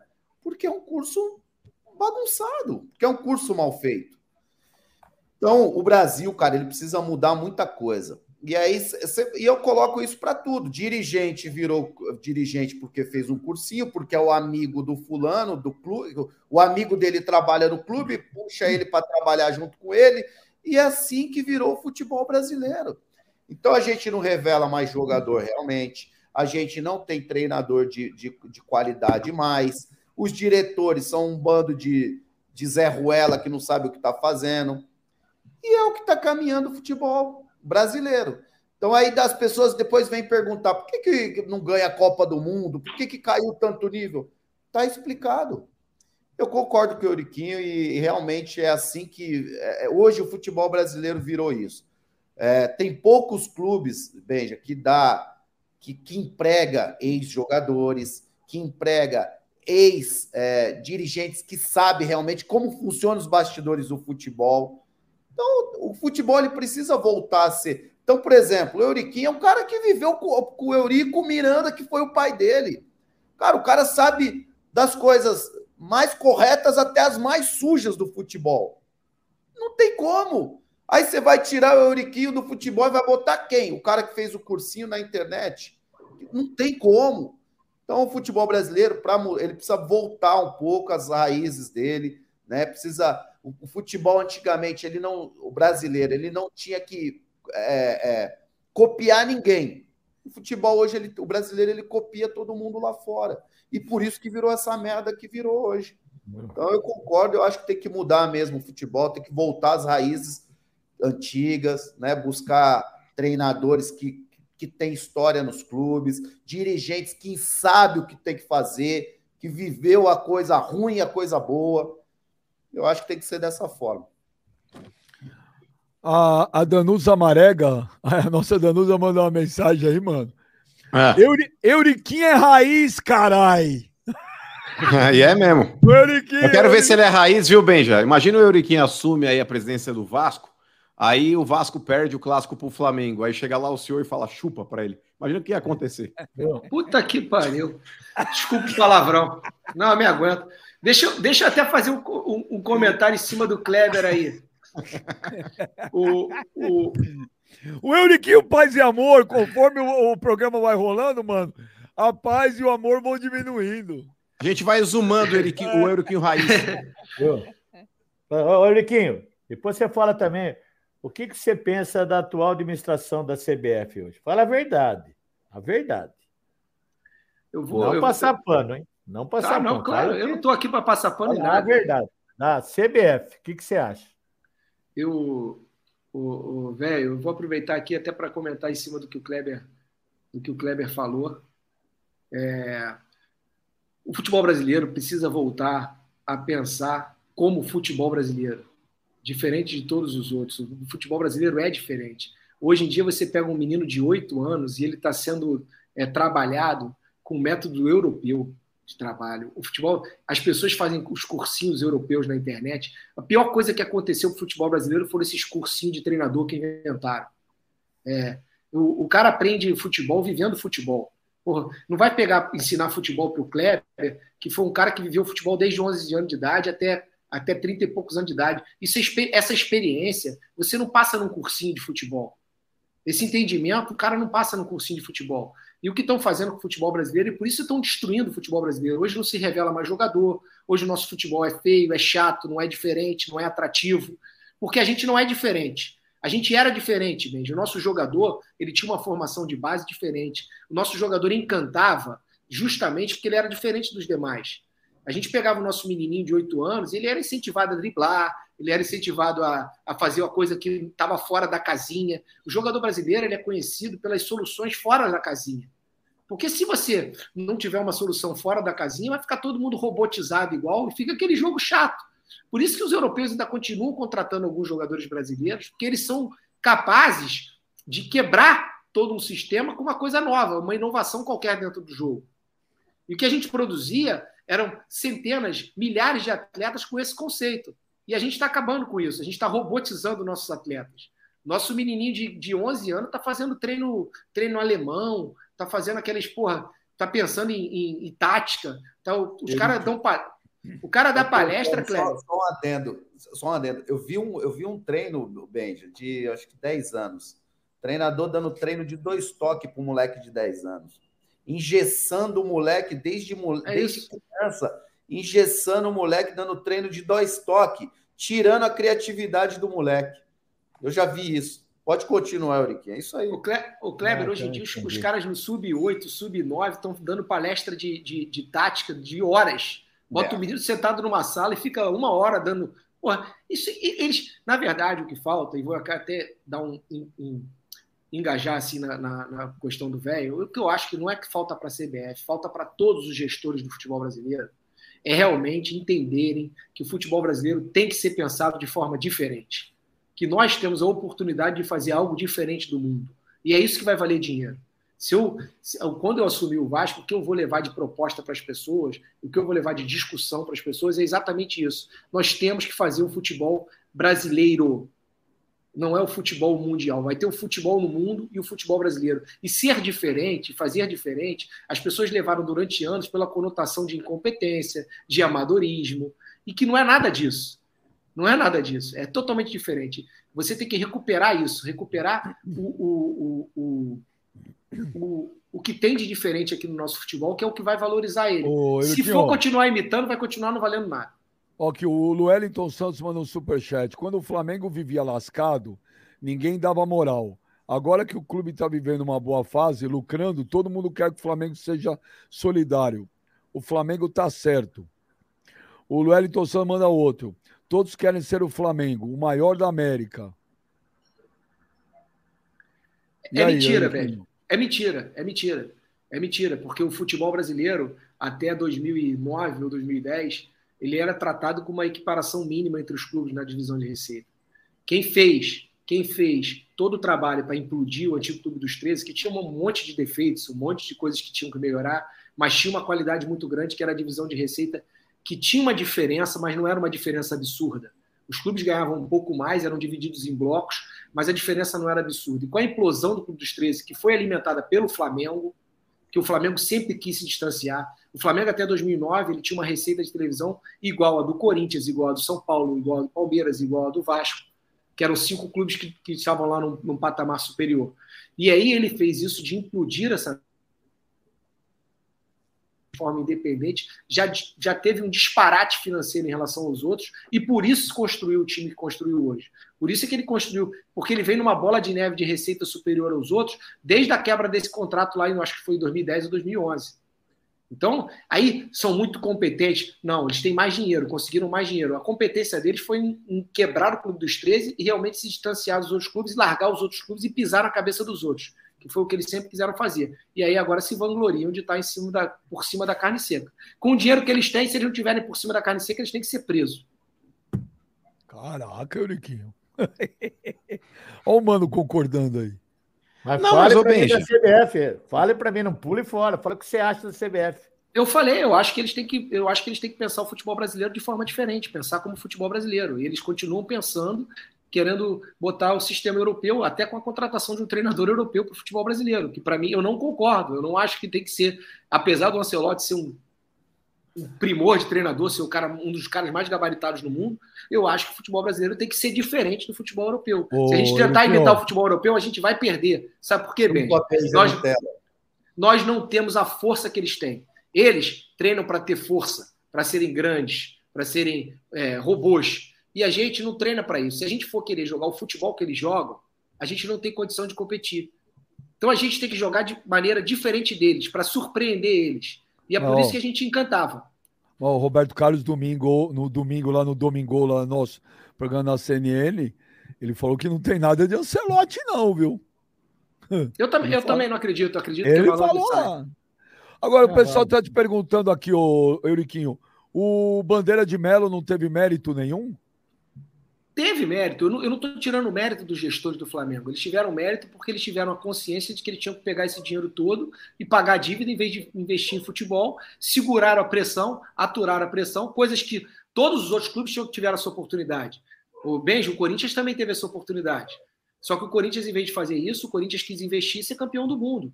É foi o preço que o Corinthians pagou na época desse novo contrato da televisão. O Vasco pegou esse dinheiro, investiu o dinheiro no departamento de futebol e ganhou a Copa do Brasil, mas continuou quebrado. Se você for pegar o ano de 2011, 2012, os clubes ganharam muito dinheiro. A, a, a, vantagem que o Flamengo teve é que ele pegou esse dinheiro dessas luvas, desse primeiro contrato de negociação individual, e ele usou para diminuir dívida. E aí ele, ele pensou o seguinte: ele pensou a longo prazo, eu vou diminuir dívida agora, depois com as receitas que eu tenho recorrentes, eu vou conseguir fazer futebol. Os outros clubes não pensaram assim. Se o Vasco tivesse pensado assim, estava numa situação melhor. Agora, se o Corinthians tivesse pensado assim, estava numa situação melhor. Mas será que teria sido campeão do mundo? Aí a gente tem que avaliar se vale a pena, se não vale a pena, quanto custou. Eu acho que o Corinthians fez uma opção e teve uma conquista. Isso aí paga. A conquista também tem um preço. Custa caro fazer futebol campeão. Então, agora, é uma opção. Eu acho que o Bandeira tem o grande mérito dele foi ter feito essa opção para outros hoje colherem os louros, que hoje quem colhe os louros não foi o Bandeira. O Bandeira não foi campeão. Na verdade, quem está sendo campeão são os dirigentes seguintes a ele. Ele teve essa consciência e ele tem que ser, tem que ser reconhecido por isso. Mas, ô Euriquinho, você estava falando a respeito de remuneração dos clubes aí, que o Flamengo teve um disparate depois da quebra do Clube dos 13. É, na sua opinião, qual seria a alternativa hoje, talvez, para ver um equilíbrio dessas receitas aí? Porque a gente sabe aí que a Globo, que é a detentora dos direitos aí da televisão, ela acaba remunerando melhor aí o Flamengo e na sequência vem o Corinthians. Aí depois vem os outros clubes aí ganhando já numa escala bem menor do que os dois primeiros aí dessa lista. É, você é a favor de, sei lá, de desmembrar esse monopólio da Globo transmitir tudo e cada clube conseguir negociar individualmente com cada empresa de televisão, com quem eles achem que, que possa ser interessante, e aí depois eles fazem um acordo lá na frente, tipo, ó, quando for eu o mandante, a Globo transmite, quando eu não for a, a mandante, aí se eu vendi para o SBT, o SBT que vai transmitir o jogo. Como tentar desmembrar isso daí para que exista, talvez, dentro desse processo aí, um pouco mais de de equalização financeira dos times aí? Bom, mano, hoje, hoje a lei já permite isso, né? Hoje a lei permite que os clubes negociem seu, com a lei do mandante, você tem condição de negociar individualmente seus direitos. O problema é que a gente também não tem é, um player de mídia que tenha capacidade para comprar isso, né? As pessoas tentaram, esse, esse processo já foi feito lá atrás, quando eles tentaram vender individualmente, Palmeiras vendeu para uma, uma outra emissora, algumas, e aí não deu certo, eles não conseguiram, eles não conseguiram é, conseguiram é, arrecadar o mesmo que eles arrecadariam vendendo para a Globo, mesmo ganhando menos que os outros. Eu acho que o caminho que está sendo até hoje, que é o caminho discutido, que é o caminho de uma, de uma liga, que é como se funciona no mundo todo, é de uma negociação coletiva novamente. Se voltarem realmente para uma negociação coletiva, onde a diferença de, de, de, de de receitas não, não vai ser tão absurda, que é o que de alguma maneira conseguiu essa liga forte aí com esses outros clubes, que não está conseguindo a liga onde está o Flamengo, porque o Flamengo nunca aceita os termos de ter uma divisão próxima. Então não vai se chegar no entendimento. O caminho é uma pressão grande de todos os clubes para que se tenha um entendimento com uma venda coletiva de direitos e uma divisão mais, mais equilibrada de direitos. Como é feito no mundo todo, mano. Isso é, isso é como é feito na Inglaterra, como é feito na Espanha, como é feito na Itália. Então as pessoas têm que entender que esse caminho comercial já mudou muito tempo. E é quando eles conseguirem negociar em bloco, eles vão conseguir muito mais dinheiro. Agora, é, é é difícil, porque quem está ganhando. O, o, mano, a grande verdade é o seguinte: quem ganha mais nunca quer recuar. Quem ganha mais e quem está ganhando quer continuar pisando na cabeça. Ninguém pensa no longo prazo, no futebol, né? quer pensar no momento em ser campeão e dane-se o que está acontecendo com os Mas outros. Agora você é advogado do diabo. Se você fosse presidente do Vasco hoje e o Vasco estivesse na mesma situação do Flamengo, você gostaria, você iria olhar para todo mundo ou você continuaria olhando para o seu? Seja sincero, Euriquinho. Não, Benja, eu não teria medo porque eu, eu, me garantiria na minha competência de fazendo igual aos outros se eu conseguir fazer um futebol melhor. Eu conheço futebol, vivi futebol durante anos, sou um dirigente que conhece futebol, não são esses modernos que estão aí. Eu faria futebol competitivo e eu acho que a gente aumentando a competitividade, aumentando a, a, a disputa a longo prazo, isso vai ser muito mais. Se você for pensar a curto prazo, pensar em três anos de uma gestão, você quer que se dane. Agora, se você for pensar efetivamente no clube, no crescimento do clube, os clubes brasileiros, Benji, de uma maneira geral, estão, sua grande maioria, estão quebra, quebrados. Se você não, não tiver um movimento diferente para longo prazo, você recuperar de uma maneira é, verdadeira o futebol, você, você vai ter uma, daqui a 10, 15 anos, você tá, o futebol brasileiro só cai, só cai, só cai, só cai, só cai, um declínio cada vez maior, e os clubes vão juntos com esse, com esse declínio. O declínio é em conjunto. O Flamengo hoje está por cima da carne seca, ganhando as competições, mas a longo prazo certamente vai ter um declínio, vai, vai, vai passar a produzir menos atletas, vender menos atletas, e, e a seleção brasileira, então, o futebol brasileiro como um todo, aí acaba de vez. O Tom Flá manda um superchat. Se quiser se quiser ganhar mais que o Flamengo, é simples. Venda mais, tenha mais patrocínio e se mantenha na Série A. Afinal de contas, vocês têm estádio. Bom, é, mas é. É, é, é, do Flamengo estão bravos com você, Euriquinho. Estão bravos, deixa eles ficarem bravos à vontade. O Beijo, o que eu posso dizer é o seguinte: é, eu vou te dar uns números para você ver que os, flamenguistas, por, por que, que eles têm temor temor da volta de um dirigente de verdade do Vasco. Se você pegar, Benja, o meu pai foi dirigente do Vasco durante 25 anos e 6 meses. Se você pegar outros 25 anos e 6 meses da história do Vasco e fazer uma análise com o Flamengo, os números são os seguintes. Enquanto o Eurico teve na frente da presidência do Vasco, ou como dirigente do Vasco, o Vasco ganhou 16 títulos e o Flamengo ganhou 16 títulos. O Vasco teve 45 vitórias sobre o Flamengo e perdeu 41 partidas. Ou seja, fomos superiores a eles. Sendo que os títulos do Vasco são de mais importância. O Vasco ganhou Libertadores, ganhou Mercosul, e o Flamengo não ganhou um título intercontinental, acho que ganhou uma Sul-Americana. E quando o Eurico não esteve à, parte, à frente do Vasco, se você pegar outros 25 anos e 6 meses desse, e fizer um comparativo, o Flamengo ganhou 24 títulos e o Vasco ganhou 4. Esse que é o abismo que existe. O Flamengo ganhou 48 partidas e o Vasco ganhou 24. É por isso que eles gostam desse Vasco representado por dirigentes que não entendem o tamanho do Vasco. Agora, Mas o dia que eu pisar lá, o dia que eu ah. pisar lá, vai ser diferente. Pode Mas ter eu certeza disso. Eu tenho que ser advogado do diabo nesse programa. Mas quantos rebaixamentos teve também? Nenhum. Eu acho que teve. No, com o Eurico na frente teve um. Quatro. O... o Eurico na frente teve um. Teve um, porque foi assaltado. Assaltado. Se pegar os jogos, você vai ver o que aconteceu naquele ano. 2015. É só se avaliar as partidas. Ô, Euriquinho, assaltado é uma palavra forte, hein? É forte, mas é, foi, o futebol brasileiro tem assalto, Benjamin.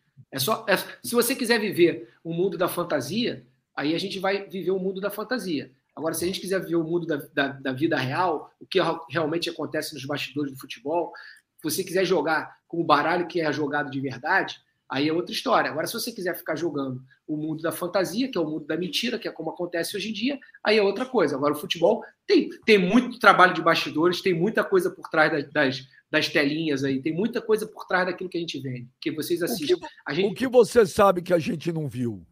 Hum. Muita coisa. Tra... o, trabalho de bastidores é, é, é, absurdo no futebol brasileiro e principalmente. Mas o Eurico, você... o Eurico era um mestre nisso, não era? Claro, ele jogava o jogo com, as, com o baralho que tinha que ser jogado. Não adianta você querer entrar no futebol e ser, a, a, a e ser o, o, o bonzinho da situação. Aí o lobo mal te come, meu. não dá para ser chapeuzinho vermelho, veja, não, não tem como. Se você entra com essa política, você vai ser amassado. Você tem que entender que existe um baralho que está ali na mesa e você tem que jogar com aquele baralho, não é com o baralho que você traz no bolso. Senão você não encontra solução. E você fica discutindo, se discutindo. O Benja, tem uma coisa que é muito importante que eu digo. Os dirigentes do futebol brasileiro foram massacrados por, durante anos porque eles não têm defesa. Você não, você, você, o atleta de futebol, por exemplo, o Kleber, ele está aí, ele é um jogador que comenta futebol, está comentando futebol. Ele, de certa forma, ele vai defender ali a classe de futebol. Você tem ex-treinadores comentando. Você tem. Você, só não existe um cara que não tem, não tem ex-dirigente falando de futebol. Sabe por quê, Benja, que os ex-dirigentes não falam de futebol? Porque não é interessante. Porque eles gostam de viver o futebol de mentira, o futebol de mimimi, que é o que é vivido hoje. Agora, se não voltar ao futebol raiz, o futebol brasileiro acaba. Aí, tá vendo, Benjamin? Você que prega aí hoje um futebol aí mais robótico, você que prega hoje um futebol é. mais engessado, é, você que eu... detesta o futebol da década de 80 e 90, o Benjamin virou Nutella, viu, Riquinho? O Benjamin é o futebol da posse de, de bola. Sim. Futebol da posse de bola. aí. Inclusive, hoje ele fica com 4 3 aí o, o Ancelotti na seleção, um treinador estrangeiro, é o Benjamin. É.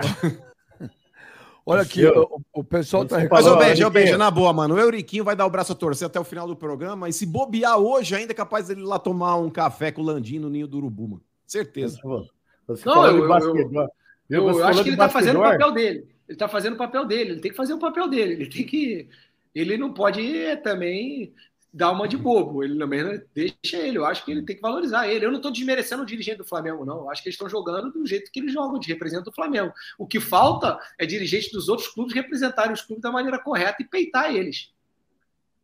É, a Leila fez isso recentemente, né? É, só a Leila. Tá, cer tá certa ela.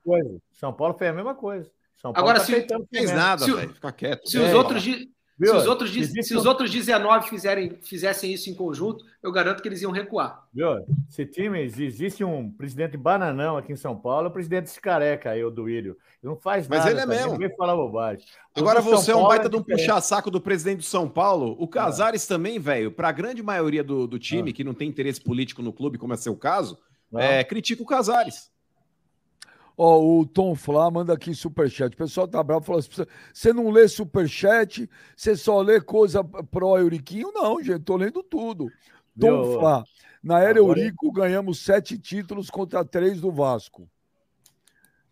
É, o Fábio Vinícius fala um negócio pesado.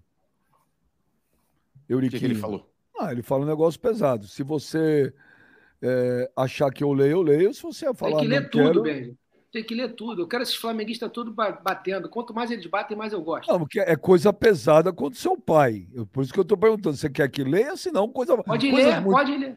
Pode ler Bom, tudo. O, Fá- o Fábio, o Fábio Vinícius fala. Inclusive assaltado pelo seu pai. Levava malote de dinheiro para casa, sim ou não? Eu não queria É. ler. É, Isso aí é muito fácil de responder, Benji. A- a- o modus operandi do futebol na época que isso aconteceu era esse. Todos os clubes levavam a renda para casa, porque não existia essa questão do carro forte. O carro forte era uma coisa caríssima. Você não tinha essa. O futebol era. Tudo era pago em dinheiro, não tinha mais a movimentação como é hoje. A gente tem que falar das coisas com as coisas é, situadas na sua época. Na época que isso aconteceu, que, o- que teve um assalto, que roubaram parte da renda do jogo, é, quem levava o dinheiro para casa no Vasco era o, era o gerente financeiro, era o cara das finanças, e levava todos os jogos, assim como o dirigente do Flamengo também levava, do Botafogo também levava, porque você o, jogo acabava numa hora que não tinha como mais voltar para o clube, aí você levava e no dia seguinte você levava o dinheiro para o clube. Isso era a prática da época. Infelizmente aconteceu de um assalto que já foi investigado, os ladrões foram presos. Só que o folclore do futebol permite que essas coisas fiquem sendo repetitivas. E o, Eurico foi um cara, Beja, que movimentou no futebol brasileiro bilhões, assinou contrato de bilhões. Durante 30 anos, ele, ele assinou todos os contratos de televisão do futebol brasileiro, negociou por todos os clubes durante décadas, movimentou bilhões de reais. Ele não ia estar preocupado em roubar 70 mil reais, 60 e poucos mil reais da época. Então, as pessoas falam umas besteiras, umas, umas sandices, mas é que isso, isso, é, isso é o que. Isso é quando a pessoa não tem argumento, ela usa esse tipo de argumento. Isso é tranquilo. Isso, é, isso é, são coisas que a gente supera facilmente com argumentos. Ó, o Ryan Nogueira fala aqui: Eurico destruiu o Vasco, hoje colhem o fruto. É verdade, o Eurico destruiu o Vasco. É, ele destruiu o que ele construiu, então, porque o Vasco antes do Eurico não ganhava nada, não conquistava nada. O Vasco era, não era representado, o Vasco era a terceira ou quarta força do Rio de Janeiro. E quando o Eurico assumiu, o Vasco ponteou o futebol brasileiro, liderou as, as discussões do futebol brasileiro, foi o clube que teve mais representatividade, foi o dirigente mais odiado do Brasil. Por quê? Porque representava o Vasco com, firmeza, ganhou todos os títulos possíveis pelo Vasco, títulos que o Vasco nunca havia conquistado, elevou o Vasco a outro patamar. Então, se ele destruiu, ele não destruiu. Ele simplesmente retornou o Vasco ao patamar que ele estava antes dele entrar no futebol. O, o Marlon César, ele fala aqui, ele fala sobre o Flamengo querer tudo em questão de dinheiro. É só eles fazerem a mesma gestão é, que Bandeira e Landim fazem, ao invés de pensar só no próprio bolso. É, o Marcos. Talvez, ah, talvez tenha que se fazer uma gestão parecida realmente, mas só que isso parte de um contrato mal feito lá não sei quantos anos atrás de uma negociação desleal que foi feita. É, existe, existe concorrência desleal em todos os setores. O que foi feito foi concorrência desleal. Com deslealdade foi feito que eles tenham um contrato superior aos outros, com uma diferença que fica muito mais fácil administrar. Não tiro os méritos dele. Agora, se me derem as mesmas condições deles, eu, eu garanto que eu recupero o Vasco com facilidade. Como é que é a tua relação com os ídolos do time? Edmundo, Romário, Juninho Pernambucano? Então, eu, eu tenho uma relação boa com a maioria das, dos ex-atletas do Vasco. Agora, os atletas que passaram a se envolver na política do clube, como é o caso do Edmundo, aí você acaba criando algumas rusgas, porque as coisas saem do campo da idolatria e passam para o campo político, né? Mas o Edmundo foi o meu grande ídolo quando jovem, como atleta. Já, já vibrei muito com o Vasco com ele. Acho que ele, ele tem que ser reconhecido como ídolo. Agora, a gente tem que separar. Separa-se as coisas quando é questão de, de atleta e quando é questão de político. O atleta, quando ele se transforma num agente político do clube, ele tem que ser encarado como um agente político. Ele virou o dirigente do clube, quer ser dirigente. Aí você tem uma discussão a nível de dirigentes. Agora, como atleta, inegavelmente, ele é um grande ídolo do Vasco, como o Juninho também foi um grande ídolo do Vasco eu tenho uma relação boa e aberta e estou aberto a conversar com todos eles. Eu acho que os atletas têm que ser cada vez mais valorizados. Eu acho que o futebol brasileiro é, principalmente o Vasco hoje, ele é carente de ídolos, o Vasco precisa realmente de ídolos, o ídolo movimenta o clube, o ídolo, o ídolo passa experiência para o clube, passa expertise para o clube, para os atletas. É, como o Kleber falou, é preciso você ter, quanto mais atletas do clube, pessoas que vivenciaram o clube dentro do clube, você cria esse sentimento na sua base, nos seus atletas, você, você passa para esses meninos o que realmente é o Vasco, o que o Vasco pode entregar para eles, e aí o clube grande, eu vejo, é, o jogador, quando joga num clube como o Vasco, ele precisa realmente sentir o Vasco para realmente representar o clube. Assim como é o Corinthians, assim como é o São Paulo, como é o Palmeiras, como todos os clubes de massa no Brasil. E os ex-atletas, eles podem contribuir e muito com isso. Eles é que vão passar todo esse sentimento lá de dentro do campo. Eu falo como dirigente, o que eu senti do lado de fora, o que eu vejo dos bastidores. Agora, lá dentro do campo, só quem pode falar sobre o que acontece lá dentro como o cara se sente lá dentro, como o cara reage lá dentro às coisas, é o ex-jogador, é o cara que já lá dentro dentro do campo já esteve. É totalmente é diferente. É o, o Kleber, Kleber. pode falar, o Kleber pode falar do, de como é a pressão no clube de futebol, como reagir à pressão, como o cara deve se comportar, inclusive ajudar o dirigente nos posicionamentos para aliviar as tensões, aliviar a pressão. É assim que se faz gestão de departamento de futebol. Você tem que ter um, todo um conjunto de informações, por isso que você tem que sempre ter que ter uma, um ex-atleta numa comissão técnica de um departamento de futebol do clube. É inadmissível você ter um clube grande no Brasil sem você ter um ex-atleta que tenha passado ali dentro do campo para poder te ajudar na gestão desse elenco. O, agora eu vi que o 45 minutos do VP não é humano. Tá vendo aí, ó? Fala aí, velho brocha. Por que você chegou a essa conclusão? Porque ele faz uma pergunta, ele cita personagens que é só quem conhece bastidores do Vasco conhecem. Então, então não é, é o Léo, não é, o, é Jonas, o Jonas, não é o Jonas? Não, o Jonas, não. Olha aqui, Viu? o 40, o 45. Fala, Antes de você falar, beija, hoje eu descobri porque o Kleber cresceu sem criatividade. Ele fez muito dois toques quando tinha 10, 11 anos no São Paulo. Tá? Agora eu entendi por que, que ele cresceu o futebol dele assim. Era o Pita, na minha é, época. Deu muito dois toques para ele, ele cresceu sem criatividade. Puxa. Na época era o Pita, na minha época tinha treinador, hoje não. É. Puta, o Pita jogou bola, hein? Ah, jogou muito. No São Paulo, né? No São no Paulo. Santos, no Santos também jogou. Mas no, no Santos, Santos foi jogou. meia boca, mas no São não, Paulo ele Santos, No Santos também jogou. Batia mal na bola, né?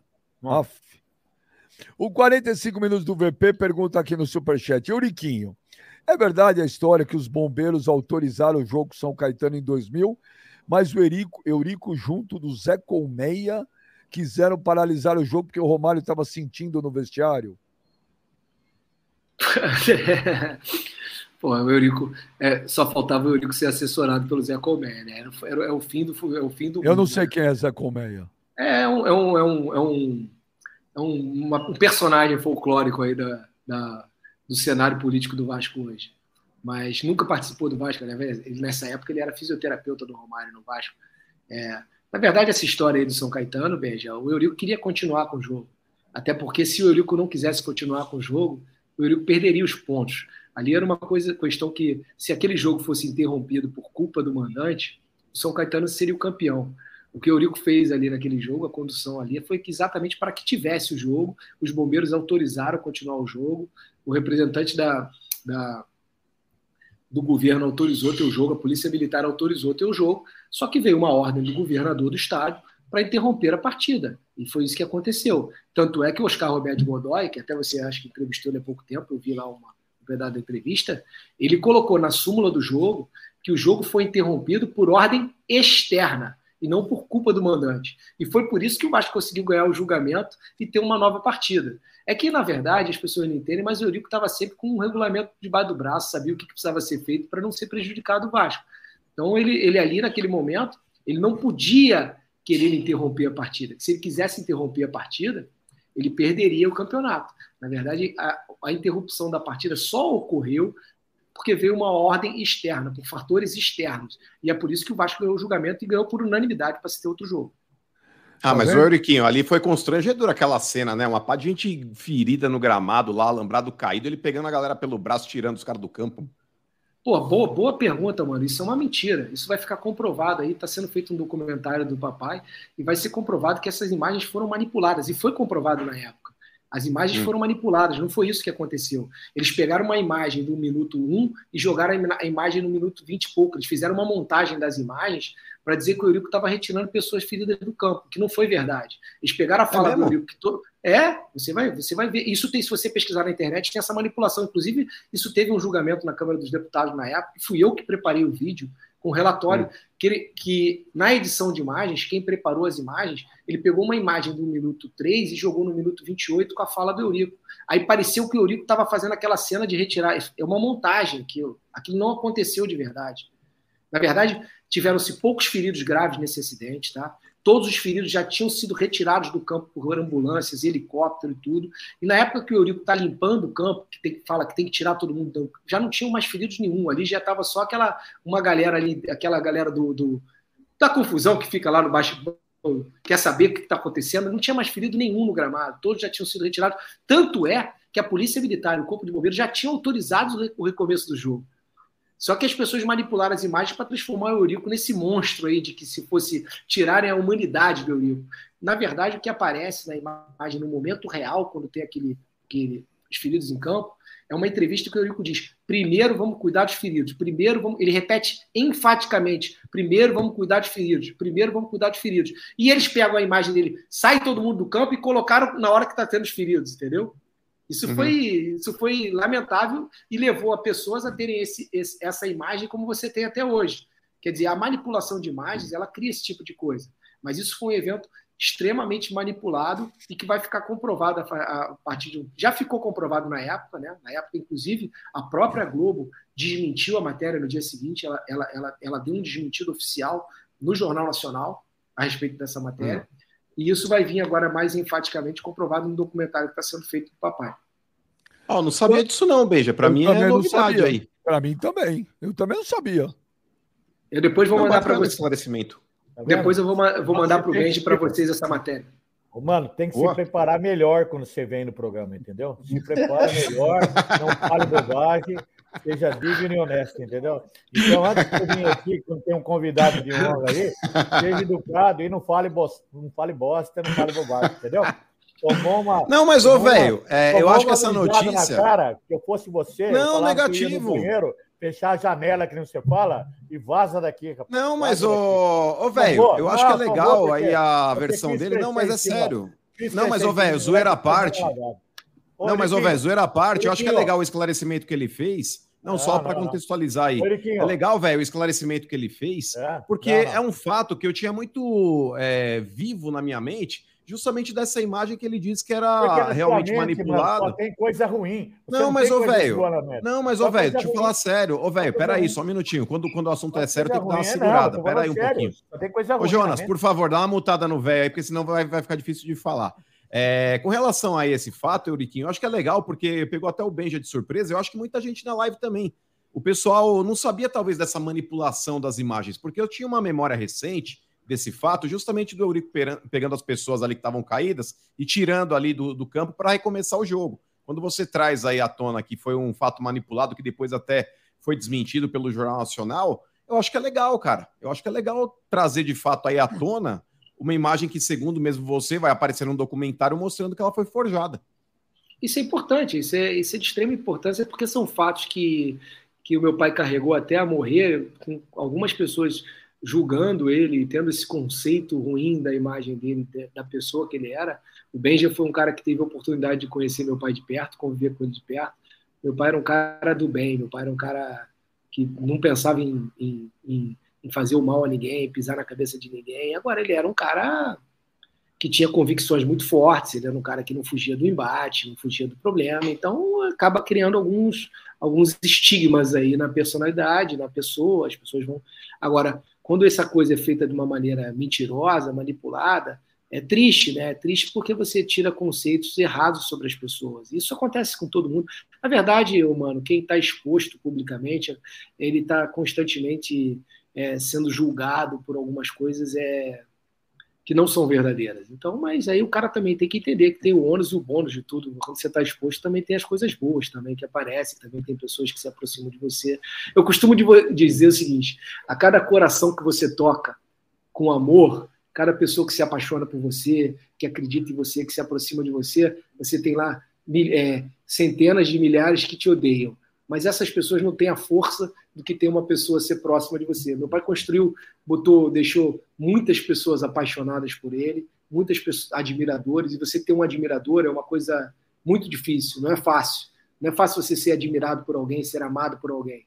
Se você ser odiado, é fácil, porque as pessoas odeiam por odiar, sem conhecer, sem ter conhecimento. Agora, você ser amado é muito difícil. Então, você ser amado por centenas de milhares de pessoas é, é, é, é muito gratificante e, e, você não pode colocar na mesma balança quem odeia e quem ama, que é muito diferente. Amar é muito mais difícil que odiar. Ô, Eliquinho, uma vez, Eliquinho, uma vez... Posso falar um negócio? Um beijo para ele, só um Fala. minutinho? Pode. Eliquinho, parabéns, ó, eu como velho aqui do grupo, eu fico muito feliz de ver que você honra a imagem, a memória do seu pai. Parabéns, cara. Independente do que os outros terceiros possam pensar, você honrou a imagem do seu pai. Parabéns, viu? Deus abençoe, garoto. Porque tem que ser assim mesmo, honrar o pai e mãe. Parabéns você, viu, cara? Parabéns mesmo, de coração, cara. Você honrou e firme a, a imagem do seu pai. Parabéns mesmo. Obrigado, velho. Eu, eu, eu, tenho muito orgulho de ser filho de Eurico, eu tenho muito orgulho de ter tido o prazer de, de, de Deus ter me colocado nesse, nesse, nessa, nessa trajetória aí, ter me, me, me enviado para ser filho do Eurico. Eu tenho muito orgulho, muito prazer de ter visto isso. É claro, é, meu pai não era um ser humano perfeito, meu pai cometeu erros, tá como certo. todos nós como todos certo. nós cometemos, e a gente tem que aprender com os erros e tentar melhorar. Agora, ele, eu tenho muito prazer e muito orgulho de ter, de ter sido enviado aí nesse, nessa encarnação para ter sido filho dele. Eu acho que foi um- e eu acho que quem conviveu com meu pai, quem conviveu com meu pai, é, teve a felicidade de, conver- de conviver com um grande homem. Agora, Parabéns, se os cara, defeitos parabéns. existem em todos nós. Parabéns, cara. Ô- Independente do que outros pensar. Parabéns. Ô, Euriquinho, uma vez seu pai falou pra mim, e até me surpreendeu, porque seu pai não era um cara de falar que se arrependia das coisas, né? Ele fazia as coisas e tava nem aí. Mas ele falou pra mim, falou, se fosse hoje eu não faria, que ele não entraria em campo com aquela camisa SBT naquela final no jogo transmitido pela Globo. Ele falou pra mim, falou, me custou caro. Hoje eu não faria isso. Falei, é mesmo, é. E ninguém sabia daquilo, aquilo não vazou. Você na tua casa, vocês sabiam que ele ia fazer isso? Eu sabia, Benji, eu sabia. Eu tinha conhecimento que ele ia ser feito. E É, da onde, de onde surgiu a ideia? Foi dele mesmo isso?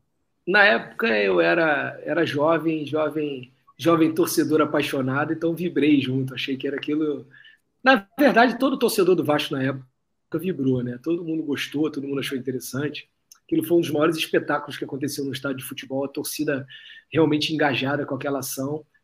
Agora, infelizmente, foi uma ação mal calculada, foi, foi trouxe efeitos negativos para ele pessoalmente para o clube muito grandes. Então, é aquilo, Benja, quando você gere futebol, é uma gestão de erros e acertos. Não tem uma gestão de futebol 100% correta. Isso não Não existe. foi da cabeça dele, Euriquinho? Foi dele? Foi. Foi, dele a ideia? Foi, foi da cabeça dele, não teve ninguém mesmo, foi da cabeça dele, poucas pessoas sabiam.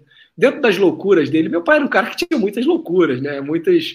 Mas ele, ele acertou muito, errou muito. E, e o, o importante da pessoa, é, o Benji, é a pessoa reconhecer que não fez uma coisa certa para não repetir, né? É, agora, erros a gente vai cometer sempre. Todo mundo comete erros constantemente. A vida é isso, é uma constante. É uma constante roda de erros e acertos. Você só tem que reconhecer seus erros para você melhorar, né? Meu, aquilo foi muito louco. Você, você lembra disso, Gladiator? Lembro. Eu lembro. Eu lembro. Foi um tumulto danado na época, né? Mas foi legal, realmente. Muita gente gostou daquilo. Inclusive torcedores de outros clubes. Né? A briga comprou uma briga muito grande, né? Mas foi bacana. Eu, particularmente, adorei. Aí, Joneta, vamos ver vídeo, vamos ver vídeo. Tá na hora do vídeo. O papo é bom com o Euriquinho, porra. Boa, gente Aí, boa olha, são demais. 20 para as duas. Ô, Euriquinho, se quiser, Euriquinho, se quiser ir embora aí almoçar, se a Luísa estiver porra. enchendo o saco aí, porra, vem, você avisa. Eu fico, eu fico aqui até amanhã, é um prazer estar aqui com vocês. Eu gosto, eu gosto de futebol raiz, Benji. Eu, eu sou apaixonado pelo futebol raiz. Infelizmente está acabando, tem Ah. pouca gente que defende isso. Vai falar. Ô, velho, convida o Euriquinho aí para conhecer a Arena Pasto. Não, não tem Arena Pasto aqui, é Arena Ítalo Mário Limonge, um campo melhor do que melhor do que o campo do Corinthians, eu garanto para você Já- que é. Vem um dia aqui em Datuba. eu já tive aí-? Eu já É. tive aí em Dayatuba já, velho. Eu já rodei muitos campos no Brasil. Eles ficam te Então. botando, pre- botando pressão, mas não cai na pressão deles, não. Isso é Não é que fute- não, eles, eles, é- Ele arrumou um aliadinho, mano. Olha lá. eles É. defendem. Um aliadinho. Não, Eles Vai comer o velho. Não, é o seguinte, ó, não fala bobagem, cara. O cara fica colocando aí, entra, Arena Pasta, eles não sabem disso aí, sabe? Então, deixa quieto, Euriquinho. Mas viu, Eles defendem, aqui, eles cara. defendem o futebol raiz, mas querem o campo sintético. É, eles querem. raiz, campo É fica porque. é, sabe por que ele quer? Porque o mano ele copia todo mundo, sabe? Ele acha que o Atlético é um bom time, o Palmeiras é um bom time que joga no sintético, ele quer colocar sintético no Corinthians, de porra. O Corinthians tem grama estrangeira, o seu chifrudo. Você tá de brincadeira. Você acha que o Corinthians precisa colocar tapete? Chifrudo, velho. Ele te chamou de Chifrudo. Quem? O mano. Chamou eu de chifrudo? Olha, eu Você não ouve, muito- não? Não, o claro que eu ouço. Mas sabe o que é? Eu vou respeitar o, o Euriquinho que tá aí. Eu vou deixar quieto. E depois. Ô, mas, ô- eu Vou mostrar o chifrudo para você. Você vai ver. Mas, ô Euriquinho, você odeia São Paulo também igual o Eurico? Porque o Eurico, quando tinha que descer aqui em São Paulo, falava, em São Paulo eu já chego de costas. É, isso era- fazia parte do folclore do personagem. Ele tinha que botar essa pressão nos É, paulistas, isso até é- porque e tinha uma briga muito grande entre Rio e São Paulo para dominar o cenário, e ele, para dominar o cenário, tinha que fazer todo esse esse esse discurso, né? Era, um- era uma coisa que. Meu pai tinha umas coisas que ele mar- falava para deixar marcado, para marcar posição, para as pessoas acharem que queria nos programas de São Paulo para ficar botando essa pressão nos caras. Mas, mas era, mais, era mais do jogo mesmo, era mais pressão. Eu Não tenho essa. Não tenho todo esse problema, não. Uma vez ele falou pra mim que quem transformou o clássico no futebol carioca de maior rivalidade ser Flamengo e Vasco foi ele. Porque antes o grande clássico era o Fla-Flu.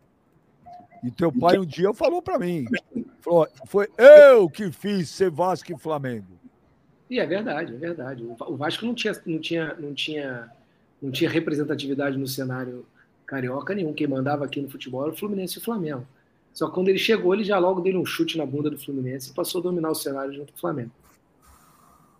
Lembra, quando, lembra que tinha uma entrevista que ele falou que não pagava bicho contra o Fluminense? Não, ele Não, copiou, foi- esse aí- esse aí ele copiou do Juvenal Juvencio. Ele copiou do Tá Juvenal louco? Juvencio. Isso ele falou ah, muito antes. Não, não, ele copiou. Olha, vocês derrubaram o Euriquinho, cara. Ele derrubou o cara, coitado. Foi só falar do Juvenal, ele derrubou.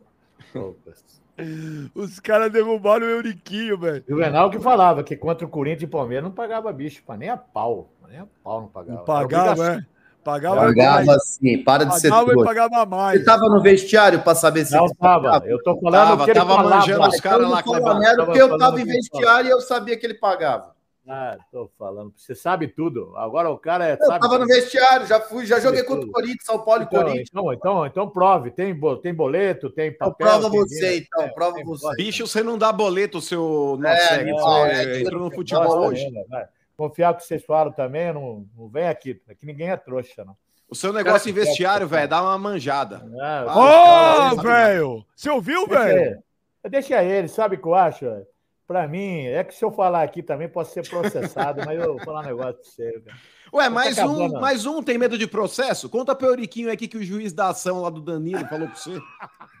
Conta pro Euriquinho que ele não viu a Não, não história. vai nessa aí, né, Tom? Mas ele gosta de me humilhar, rapaz. Humilhar, não vou Humilha falar não, aconteceu. Ô, velho, ó, vou te falar uma frase Conta que você tem que guardar pra então. sua vida. Você tem que guardar essa frase pra sua vida, velho. O verdadeiro guerreiro tem orgulho das suas cicatrizes. Então o negócio é o seguinte, você deveria contar agora pro Euriquinho o que o juiz falou pra você na audiência lá daquele caso Danilo. É que o juiz, sabe o que foi, que eu falei bosta pro Danilo e me processaram.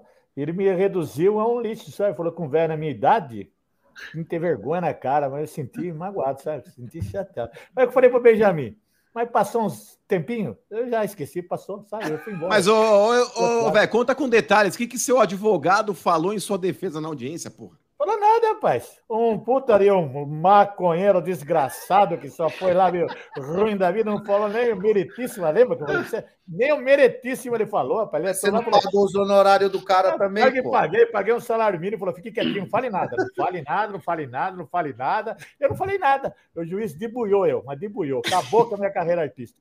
Aí, E ficou quieto. E dava risadinha. Tomar no cu também, velho. Tive que pagar um salário mínimo. Ainda bem que ele já morreu. Então, meu, tá, tomar no banho o cara também. Uma vergonha, viu? Passei vergonha do O juiz Ricardo. e do o advogado Ricardo- que eu levei. O Ricardo Coca, ele manda aqui, bem, já fala pro velho que o campo do Mirassol em Dayatuba é melhor que o Pasto. Kleber, abraço, ídolo do meu time, velho, você é top. É, O Bruno Terrible, ele tá bravo comigo, três superchats e nenhum lido. Ô, Bruno, eu tô lendo aqui, velho, eu tô lendo o que vem, eu não vi chat seu aqui é, outro. aquele- é Ah, tem que outro, tem outro seu. Pô, Benja, dois super, superchats e você não lê. Deixa eu procurar os teus sete aqui, eu não tô achando.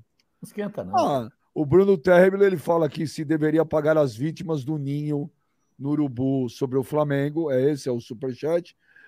É, o Alisson Tescaro Geren fala, pede Euriquinho, presidente da CBF. É, O Andy Ermida, mano, quem você odeia mais, o Palmeiras ou o velho? Olha, vou te falar, rivalidade braba, hein? Lá. Mas o velho não odeio, não. Ah, cara, cara. Não, velho não odeio, não, pô. Eu amo o Vai velho. falar negócio disso aí que é, vai tomar no banho. Ô, vamos ver vídeo? Vamos, Vamos ver. ver. vídeo, vídeo. Você sabe o que vai acontecer aí, Euriquinho? Vai, vai, antes de começar o vídeo, eu vou falar para você. Vai ser 10 vídeos. 10 xingando eu, falando que o Kleber é monstro, e vai começar assim: aí, Benja! Aí, Benja! Kleber monstro! Pá, pá, pá, vem laranja, boca de sacola, vem berinjela, assim. É, Ah, peraí, peraí, peraí, peraí, peraí, vamos ver como. Ah, antes, o, o Euriquinho precisa entender o que está acontecendo. Euriquinho, alguém foi no Google e mexeu lá no estádio, lá na Eu localização. vi, eu vi, eu tava vendo vocês falando, eu vi. Então, se você escrever lá no Google, na lupa, Campo do Primavera de Indaiatuba, põe aí, Joneta, olha o que aparece. então, é um imbecil que fez isso aí, para não falar outro nome. É um imbecil. Arena Pasto. Arena Pasto é onde o pai dele vai para almoçar, né?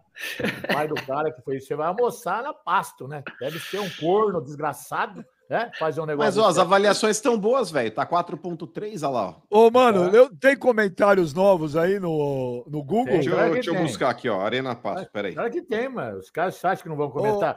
ô, o, o próprio Kleber comentou? O próprio Ô, Kleber Benja, pra você ter uma ideia, ó, a atualização, pra você ver como esse velho é mó cozido, aí tá 4.3, ó, enquanto já tá, ó, porque os nossos telespectadores foram lá dar nota pra Arena. 4.8. Então os caras já melhoraram, tá, velho? Os caras já melhoraram aqui, ó. É, parabéns. É, o seu local de trabalho.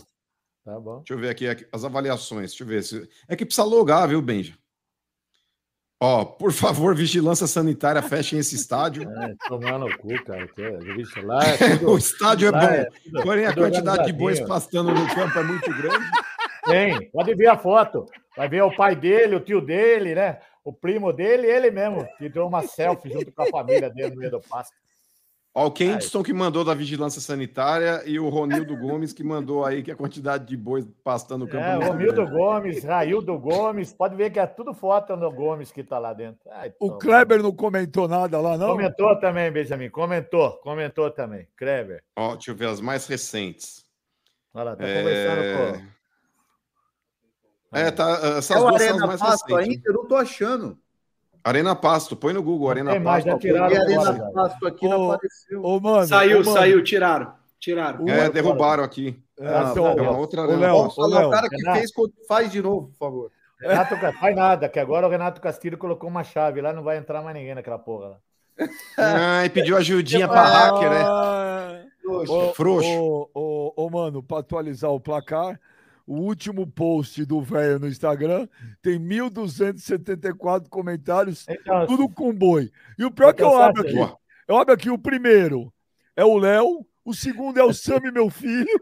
Não, não, tá bom, bacana, moleque, né? Bacana, Kleber, né? Só é, todo dia falar um negócio pra vocês, tá? Mas também, olha, vocês peçam a Deus que eu nunca saiba um podre grosso de vocês. Se souber, né? Mandar fazer um carro trio elétrico, cara. Puta negada chata do cara. Mas vamos lá, vai. Vamos, vamos Vamos ver os ver. vídeos. Pode ver, pode ver os vídeos que vai vir. Kleber, monstro, mon- monstro, caceta, velho. Monstro. No Vasco, ele saiu pela porta do fundo. Eu queria bater nele, rapaz. É, Roberto Dinamite, agora monstro. Palmeiras foi a mesma coisa. Todas as portas que o Kleber saiu foi que nem de ônibus. Saiu sempre por fundo. Não pagava, saía lá pro fundo. Não, mas dá, dá parabéns pro Kleber que ele veio hoje de moletom branco numa parede branca, né? É, que é o Gasparzinho. Ele não quer aparecer. Ele tá com vergonha. Tá devendo alguém também. É o Ga- Tá devendo. O velho é o único cara que tem a mãe de falar as coisas na lata. do- Olha, eu do falo pra ele, é verdade, que ande direitinho aqui no Brasil, que aqui vai preso nos Estados Unidos, tudo bem. Vamos lá, Bebide. lá. Ele vai preso. Fala, Benja. Ó, Vasco.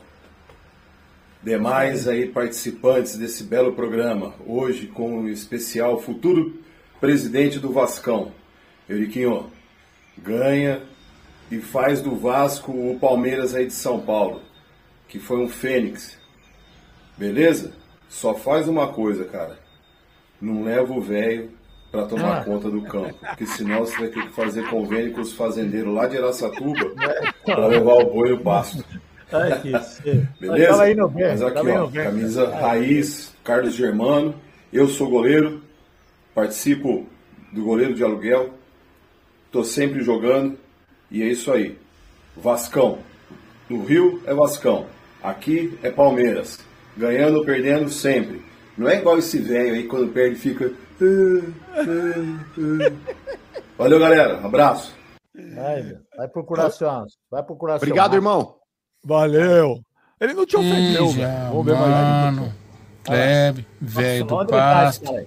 E aí, velho do pasto, apanho do velho, hein? Ei, pede um desserviço, hein? E aquele passo lá? Tem umas vaquinhas no passar lá, caso, ó, Onde você come, hein? Você gosta de animais? Tem que ter umas vaquinhas lá, um boizinho, Tá vendo? uns cavalinhos pra passar naquele no 15 lá. Um abraço pra todos, um ótimo programa. Velho de serviço, velho letrecista, velho desce no Polidense. Um abraço. Um abraço, cara. Vai. Vai almoçar que seu mal é fome. Vai lá. Salve, meus queridos amigos do Papo Reto. Salve, seu Silvio, Um Mano, abraço. Clebão, Benja. Aí, Clebão, se liga na camiseta, ó. Campeão paulista 2008. No velho Lembro de você dessa época aí, meu velho. Você é louco, o Palmeiras era só desgraça nos anos 2000 até 2015 ali. E você foi um cara que representou e ainda conseguiu marcar sua trajetória aqui com um título, né não? Mas aí, eu vejo assim, reserva zoando ainda. pra caramba, Reserva, o seu banco preciso ainda. nem falar aí que ele é o velho eletricista. Vejo vocês zoando a cabeça de Rolon, pudinzão de whey aí que é humano. Kleber Gladys, mas não vejo vocês zoando o Benja. Então aqui, uma musiquinha de zoeira pro Benja.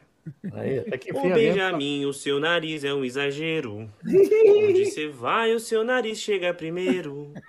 Do Corcovado dá pra ver o Rio de Janeiro.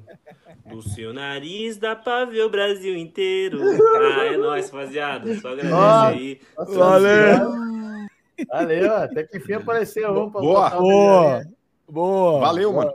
Valeu. Tudo bom, pessoal? Um abração para todos vocês aí.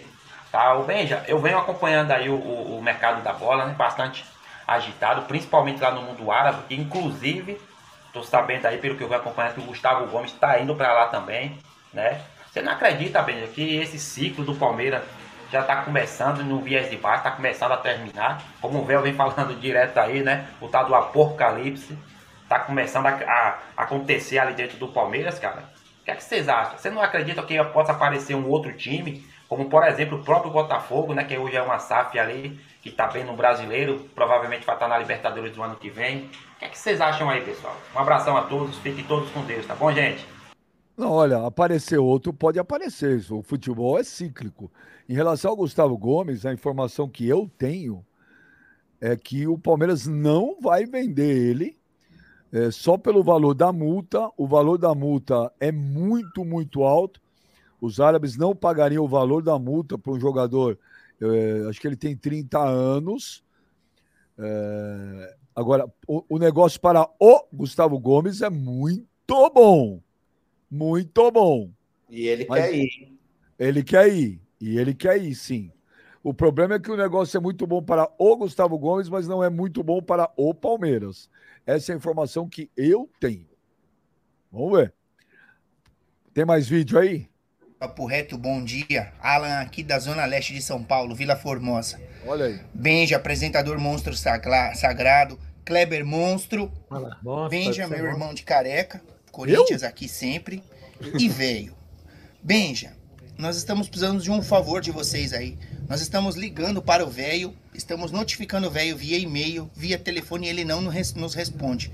O exame dele deu inconclusivo. Ele precisa retornar para fazer o exame. Porque aconteceu o seguinte: o problema é que foi só até o papo. Para o exame dele poder ser feito, tem que ir até papo no reto. Isso. Benja, Leva avisa o velho aí, ele tem que voltar para fazer o leva exame. Senão não vai dar certo. Ele correu da última vez. Quando chegou no papo, ele uh, correu. Avisa o velho.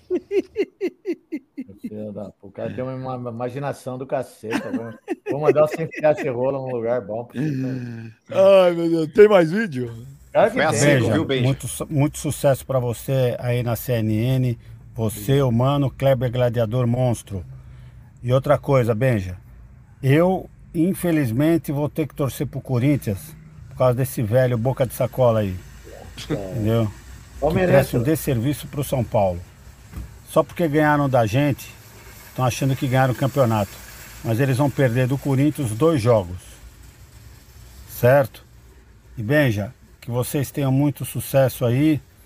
E Léo, o Palmeiras vai se recuperar. E Joneta, o Vasco não vai cair, tá certo? Um abraço a todos do Papo Reto. Deixem o like aí no canal do Benja. Um abraço. Boa. Ô, ô, Clebão, o Zezinho Abraço. ontem, o Zezinho do Jardim de Nápoles, também ontem me ligou, palmeirense doente. Falou, ó, vamos ganhar do São Paulo. Eu falei, caraca, velho. É o Marinho, é o Zezinho, os palmeirenses estão loucos, velho. Tudo torcendo pro Corinthians. pode, Olha, o que, olha o que o velho fez. Tem mais É? vídeo aí? Que coisa feia. Velho, você fica assim, ah, tudo é Kleber monstro, não sei o que, não sei o que, você não entende isso daí. Mas eu vou explicar pra você, como palmeirense. O Kleber jogou no Palmeiras na época mais difícil do Palmeiras. Ele não jogou na época da Parmalat, que era fácil jogar na época da Parmalat. Era fácil jogar hoje no Palmeiras. Imagine o Kleber hoje, nessa fase da Crefisa. Ele jogou na época mais difícil. Ele sabe disso. E eu vou falar uma coisa para você. A maioria dos palmeirenses tem adoração por ele por isso. Porque mesmo naquela dificuldade, ele honrou a camisa. Obrigado, Clebão. Aí, velho. Fala nada. Eu- Deve Obrigado, ser parente irmão. do Kleber. Se você for ver a fita aí, deve ser tio ou primo dele para falar um negócio desse. Né? Ele não sabe a história do Kleber lá. Onde que ele honrou a camisa do Palmeiras, rapaz? Honrou o cacete. Só o nego que fala dele, ele é parente dele, cara. Fala a verdade. Olha lá, Fala aí, olha lá. Oi, meninos, tudo Oi, bem? menina. Saudade de vocês. Oi. É, ô, véi, você conseguiu essa proeza. Eu sou uma torcedora que torço pro Palmeiras antes do Oi. Palmeiras sair da fila. Eu aguentei os corintianos da minha sala, que era um inferno na sétima série. É, aguentei os rebaixamentos, né? Chorei na alegria, é, estive com o Palmeiras na alegria, na tristeza e vou continuar. E você conseguiu a proeza de uma palmeirense raiz ter que torcer pro Corinthians, velho. Tem que Você não tá entendendo, velho. O mundo acabou, Você não tá entendendo acabou. isso. O mundo acabou. E ó, velho, a, a torcida do Palmeiras é a segunda torcida que mais te segue. E você é soberbo, velho. Bem que as meninas falaram naquele vídeo lá e eu tive dó de você. Tenho mais não. Obrigado. Beijo, meninos. Toma. Boa tarde. Obrigado. Caramba, eu tô te falando, o velho conseguiu, cara. Pois Eu é, velho. Como, é, você se, como você se sente nessa idade sendo um alvo? Ó, quem chegou aí, Benjamin? Olha lá. Nossa senhora. Olha o Ah, Fernando. Ô, ô, ô, Euriquinho, ouça esse flamenguista. É, o flamenguista, melhor, Euriquinho. É é o melhor, mas é o cara que manda os melhores vídeos aqui, o Pedro. Vamos ver. Pedro Flamengo. E aí, mano, Brau da Shopee, deixa eu te falar uma coisa. Tu veio aqui me responder um vídeo, porra, que a gente foi vice de vocês. Pô, tu tá brincando, né? Tu lembra o que, que a gente fez com vocês lá em 2012? A gente rebaixou vocês, Palmeiras rebaixado. A gente rebaixou vocês, ó. ó. Tá vendo essa estrelinha aqui, ó? É o Mundial que o Zico foi buscar vocês não têm. Não tem. Palmeiras não tem mundial. E outra coisa, esse clube aqui, ó, nunca visitou uma Série B, nunca teve o desprazer de descer para a Série B e jogar um campeonato de Série B. Então, porra, não tem nem o que discutir com o palmeirense. E outra coisa, velho. Velho, você é um descarado, você é um indecente, você é um covarde e vagabundo. Não se esqueça disso. Eu vou falar Seu um negócio velho corno. Vou falar um negócio pra você. Caramba! Então, para aí, para aí, para. Caramba, velho! Alô, vou falar pra Pedro. Então, Pedro, Pedro, vou falar um negócio pra você. Corno é o senhor seu pai, né? Pode fazer exame de DNA que você vai estar comprovado o que eu estou falando pro senhor. Indecente é a família sua, seu morfético, seu mundice, seu lazarento. Até agora eu respeitei o Mas ele não agora. te ofendeu, hein? Ah, o cara que Respeita o ofendeu, cara. Vai telespectador. tomar no- Vai dormir, cara. Vai procurar uma- um negócio desse pra ficar chupando, cara. Vai tomar. O cara vem aqui pra ofender os outros, cara. Olha Ah, ele não ofendeu, vai. O cara que ofendeu. Olha lá, Vai, tem voltou. mais. Ela Tem botou mais. Agora, vez. conhece Ó. aquela música assim, ó? Em Trocou dezembro de 81, botou os ingleses na roda. Então, fiz uma versão pra você, é assim, ó.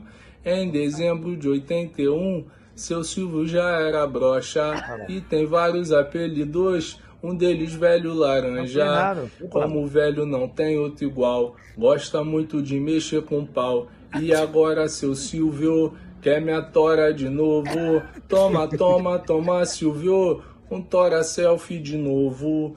Toma, toma, toma, Silvio, bem besuntado e oleoso. Silvio, quando essa canela eu soprar, rola pra tu não vai faltar. Aí, velho. Não vai faltar, ó. É aquela frase, né, Benja? No tiroteio de piroca, o velho foi sem colete, mano. Então. E agora, por que colocou o vídeo desse cara duas vezes? Ah, tá vendo como que é as coisas? Joneta, Joneta. Ó, o Eurico Oct 8. Euriquinho, superchat, muito obrigado por entrar nessa luta a favor do nosso Vasco. O sistema odeia o Vasco desde 1924. Valeu, beijo por trazer o Euriquinho. Ah, o sistema não odeia o Vasco, vai. Felipe Se Amarela, superchat. Meu voto é hashtag Euriquinho presidente. Hashtag Vasco de verdade vai voltar. Fernando Bento, Eurico, os vascaínos de verdade estão com você. É, O Bruno Terrible, Terrible, ele detona o velho. O William Silva fala, velho, cuida do estádio, lá Pastoneira. É, pastoneira, né? É homenagem ao parente dele, né? Tem, O tem. que você prefere, velho? La Pastoneira ou La Bambineira? Vai, fica na sua aí, cara. Cara, eu tô nervoso porque é daquele cara, o Pedro falou, cara. Ô, não, sem educação, moleque. É lagartixa. Ah, vai dormir, cara. Ai, que coisa, imbecil. Vai lagartixa. Se encostar a mão, ele solta o rabo. Olha que porra, coisa dessa. Posta essa, velho. Tenho certeza que vai fazer maior sucesso, mano. Não, vai dormir, cara. Eu vou até marcar aqui, já vou cancelar o. Ó, tem mais do Oberdan? Ó, pra você, Euriquinho, olha lá, ganhou Boa, o boa. Machado, ó. Gostei, gostei, Manda, velho. manda pro, manda pro Euriquinho, Léo. Olha, o- olha, ficou Igualzinho, igualzinho, velho. Igualzinho, Ficou boa, cara. ficou boa. Puta vida, igualzinho, cara. Quer dizer que por Iquinho ele faz até um elogio. Pra mim, ele faz uma lagartixa. Ah, ô, Bernardo. Mas quando o Euriquinho fala que ele quer que o Flamengo se exploda, é de uma forma carinhosa, né, Euriquinho? Não, É, não. carinhosa. Com muito carinho. Que bosta, cara. O Verdão Machado agora fudeu eu, hein, cara. Euriquinho, super obrigado. Quando que é a eleição no Vasco? É quando? Em novembro, no início de novembro. Tem que ser na primeira quinzena de novembro. Todas as eleições são em novembro. Mas, ô, Euriquinho, mas funciona como se tem uma SAF? Ah, você passa a ser representante do clube associativo que detém 30% dessa SAF. E você tem que gerir, se pressionar eles, colocar pressão, mostrar, mostrar o que eles têm que fazer, tentar dialogar para ver se eles fazem alguma coisa interessante, passar expertise. Eu acho que a SAF depende da expertise do clube associativo. A expertise está toda com o clube associativo. Não adianta você comprar o Vasco e não usar a expertise do Vasco de 125 anos. Então, queria agradecer a tua presença, foi muito legal. Um grande abraço para você, Euriquinho. Boa sorte aí na sua nova empreitada, tá bom? Obrigado, Benja. Você é um amigo, agradeço muito. Prazer ver você, é um cara sensacional, tá fazendo muito sucesso. É, mano, obrigado, obrigado, Kleber. Obrigado. Acho que vocês Valeu. estão aí levantando a bandeira do futebol brasileiro de verdade. Espero que mais pessoas façam isso, que é para o futebol brasileiro voltar a ser o que é. Deus, Deus, Deus te abençoe, garoto. E continue assim, honrando, honrando Obrigado. seu pai, viu? Independente Obrigado, do que obrigado. aconteça, honre seu pai e sua mãe. Obrigado, Se- obrigado, meu amigo. E se você ganhar para presidente do Vasco, você não vai levar o Kleber para lá de jeito nenhum. O Kleber, o Kleber foi tombado pelo patrimônio aqui. O Kleber, o Kleber ele- tá com a- o Kleber não quer mais sair daqui, ele tá com a vida resolvida, tá aqui agora só, só curtindo a vida. Cara, você não conhece, ó, você conhece o trabalho aleatório do Kleber. O cara, o maior. O que o Kleber ganha de dinheiro, nem o Vasco e o São Paulo vai ganhar. É verdade, Depois- é verdade. Boca, boca de graxa. Depois que ele fez esse, e depois que ele fez o curso de imagem e som, né? Você vê, mano? Moletom branco na parede branca, mano. É, mas Pois é. aparecer, não quer aparecer. Tá Mas, parecendo o cranícola da Mônica, só a cabeça, tá ligado? Euriquinho, conversa com ele nos bastidores. Vai na opinião do Kleber que você levanta o Vasco. Vai na opinião do Kleber que você levanta o Vasco. Mas boa sorte aí, Euriquinho. Boa sorte mesmo. Boa sorte nas. Obrigado, obrigado, mano. Obrigado, abraço, Valeu. Benja. Valeu. Ô, velho, tem abraço, velho? Hoje não tem, porque eu cheguei atrasado que não deu para pegar ainda. A segunda mulher dele prendeu ele em casa, Benjamin. Ele não Ah. conseguiu sair na rua pra pegar esses amigos bêbados pra ele mandar abraço aí. Agora, agora eu vou começar a contagem regressiva para o fim do tabu, né? Tricolor entrou em Itaquera, o tabu já era. É, agora é nós, cara. É, aqui, ó. Vamos ver quarta-feira o Papo É. Reto aqui na quarta. É, vamos ver. Que entrou, São Paulo entrou em Itaquera. Ô, o tabu ô, já Benja, era. É. É, o maior recorde do Guinness, aí, o maior cocô do mundo, é aquele ligando Morumbi até Itaquera. É 35 quilômetros de merda. Os caras Isso, vão tudo é. cagado. Ô, Euriquinho, quatro jogos. tudo borrado. Euriquinho, quem vai fazer a final da Copa do Brasil? O São Paulo vai ser campeão em cima do Flamengo, que é o que Parabéns, o futebol Euriquinho, merece. Parabéns.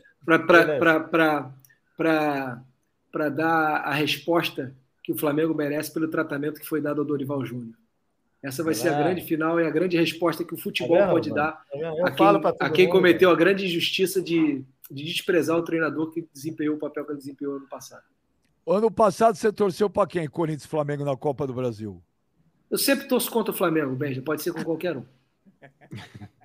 É que nem eu aqui em São Paulo. Quanto o Palmeiras e o Corinthians, eu ligo Eu sempre. tô até, eu tô até hoje, até hoje lamentando aquele pênalti que o que O o. Mat- que o- os dois, o O Fagner e o, e o Vital, os dois perderam os pênaltis, os dois ex-vascaínos. Eles têm que levar, eles tinham que levar um cascudo. Quando eu encontrar eles, eu vou dar um cascudo em cada um. O que, que você achou daquele vídeo lá, ô, ô Euriquinho? Pra finalizar aí do Marcos Braz falando: "É Real Madrid, pode esperar. o Marquinhos é irmão, o Marquinhos é parceiro, não posso criticar, mas, mas ele vai pagar o preço. Futebol a gente sempre paga o preço. Mas também quando, quando, quando acerta, o preço também vem. É, é gostoso. Verdade. Valeu, obrigado, Euriquinho. Obrigado, velho. Obrigado, Valeu, obrigado. Kleber. Obrigado, mano. Valeu. Valeu todo mundo do chat, do superchat. Valeu, Falou, Riquinho. Fique com Deus, viu? Valeu, Léo. Joneta. E já sabe, esse fim de semana tem rodada do Brasileirão. Todo mundo lá na KTO.com. Não esquece de colocar lá no cupom Papo Reto para vocês ganharem 20% de bônus no primeiro depósito de vocês. Tá aí o QR Code na tela que vai aparecer já. Faça o teu cadastro. Você precisa ter mais de 18 anos e não esqueça, sempre com responsabilidade, com muita responsabilidade, tá? Não é para fazer loucuras, é para você se divertir.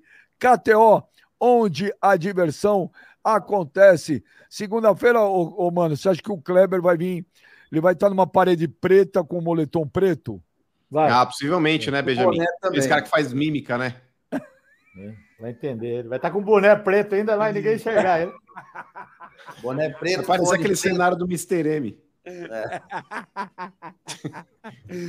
Valeu, galera. Segunda, meio-dia, tamo de volta. É nóis. Obrigado. Valeu.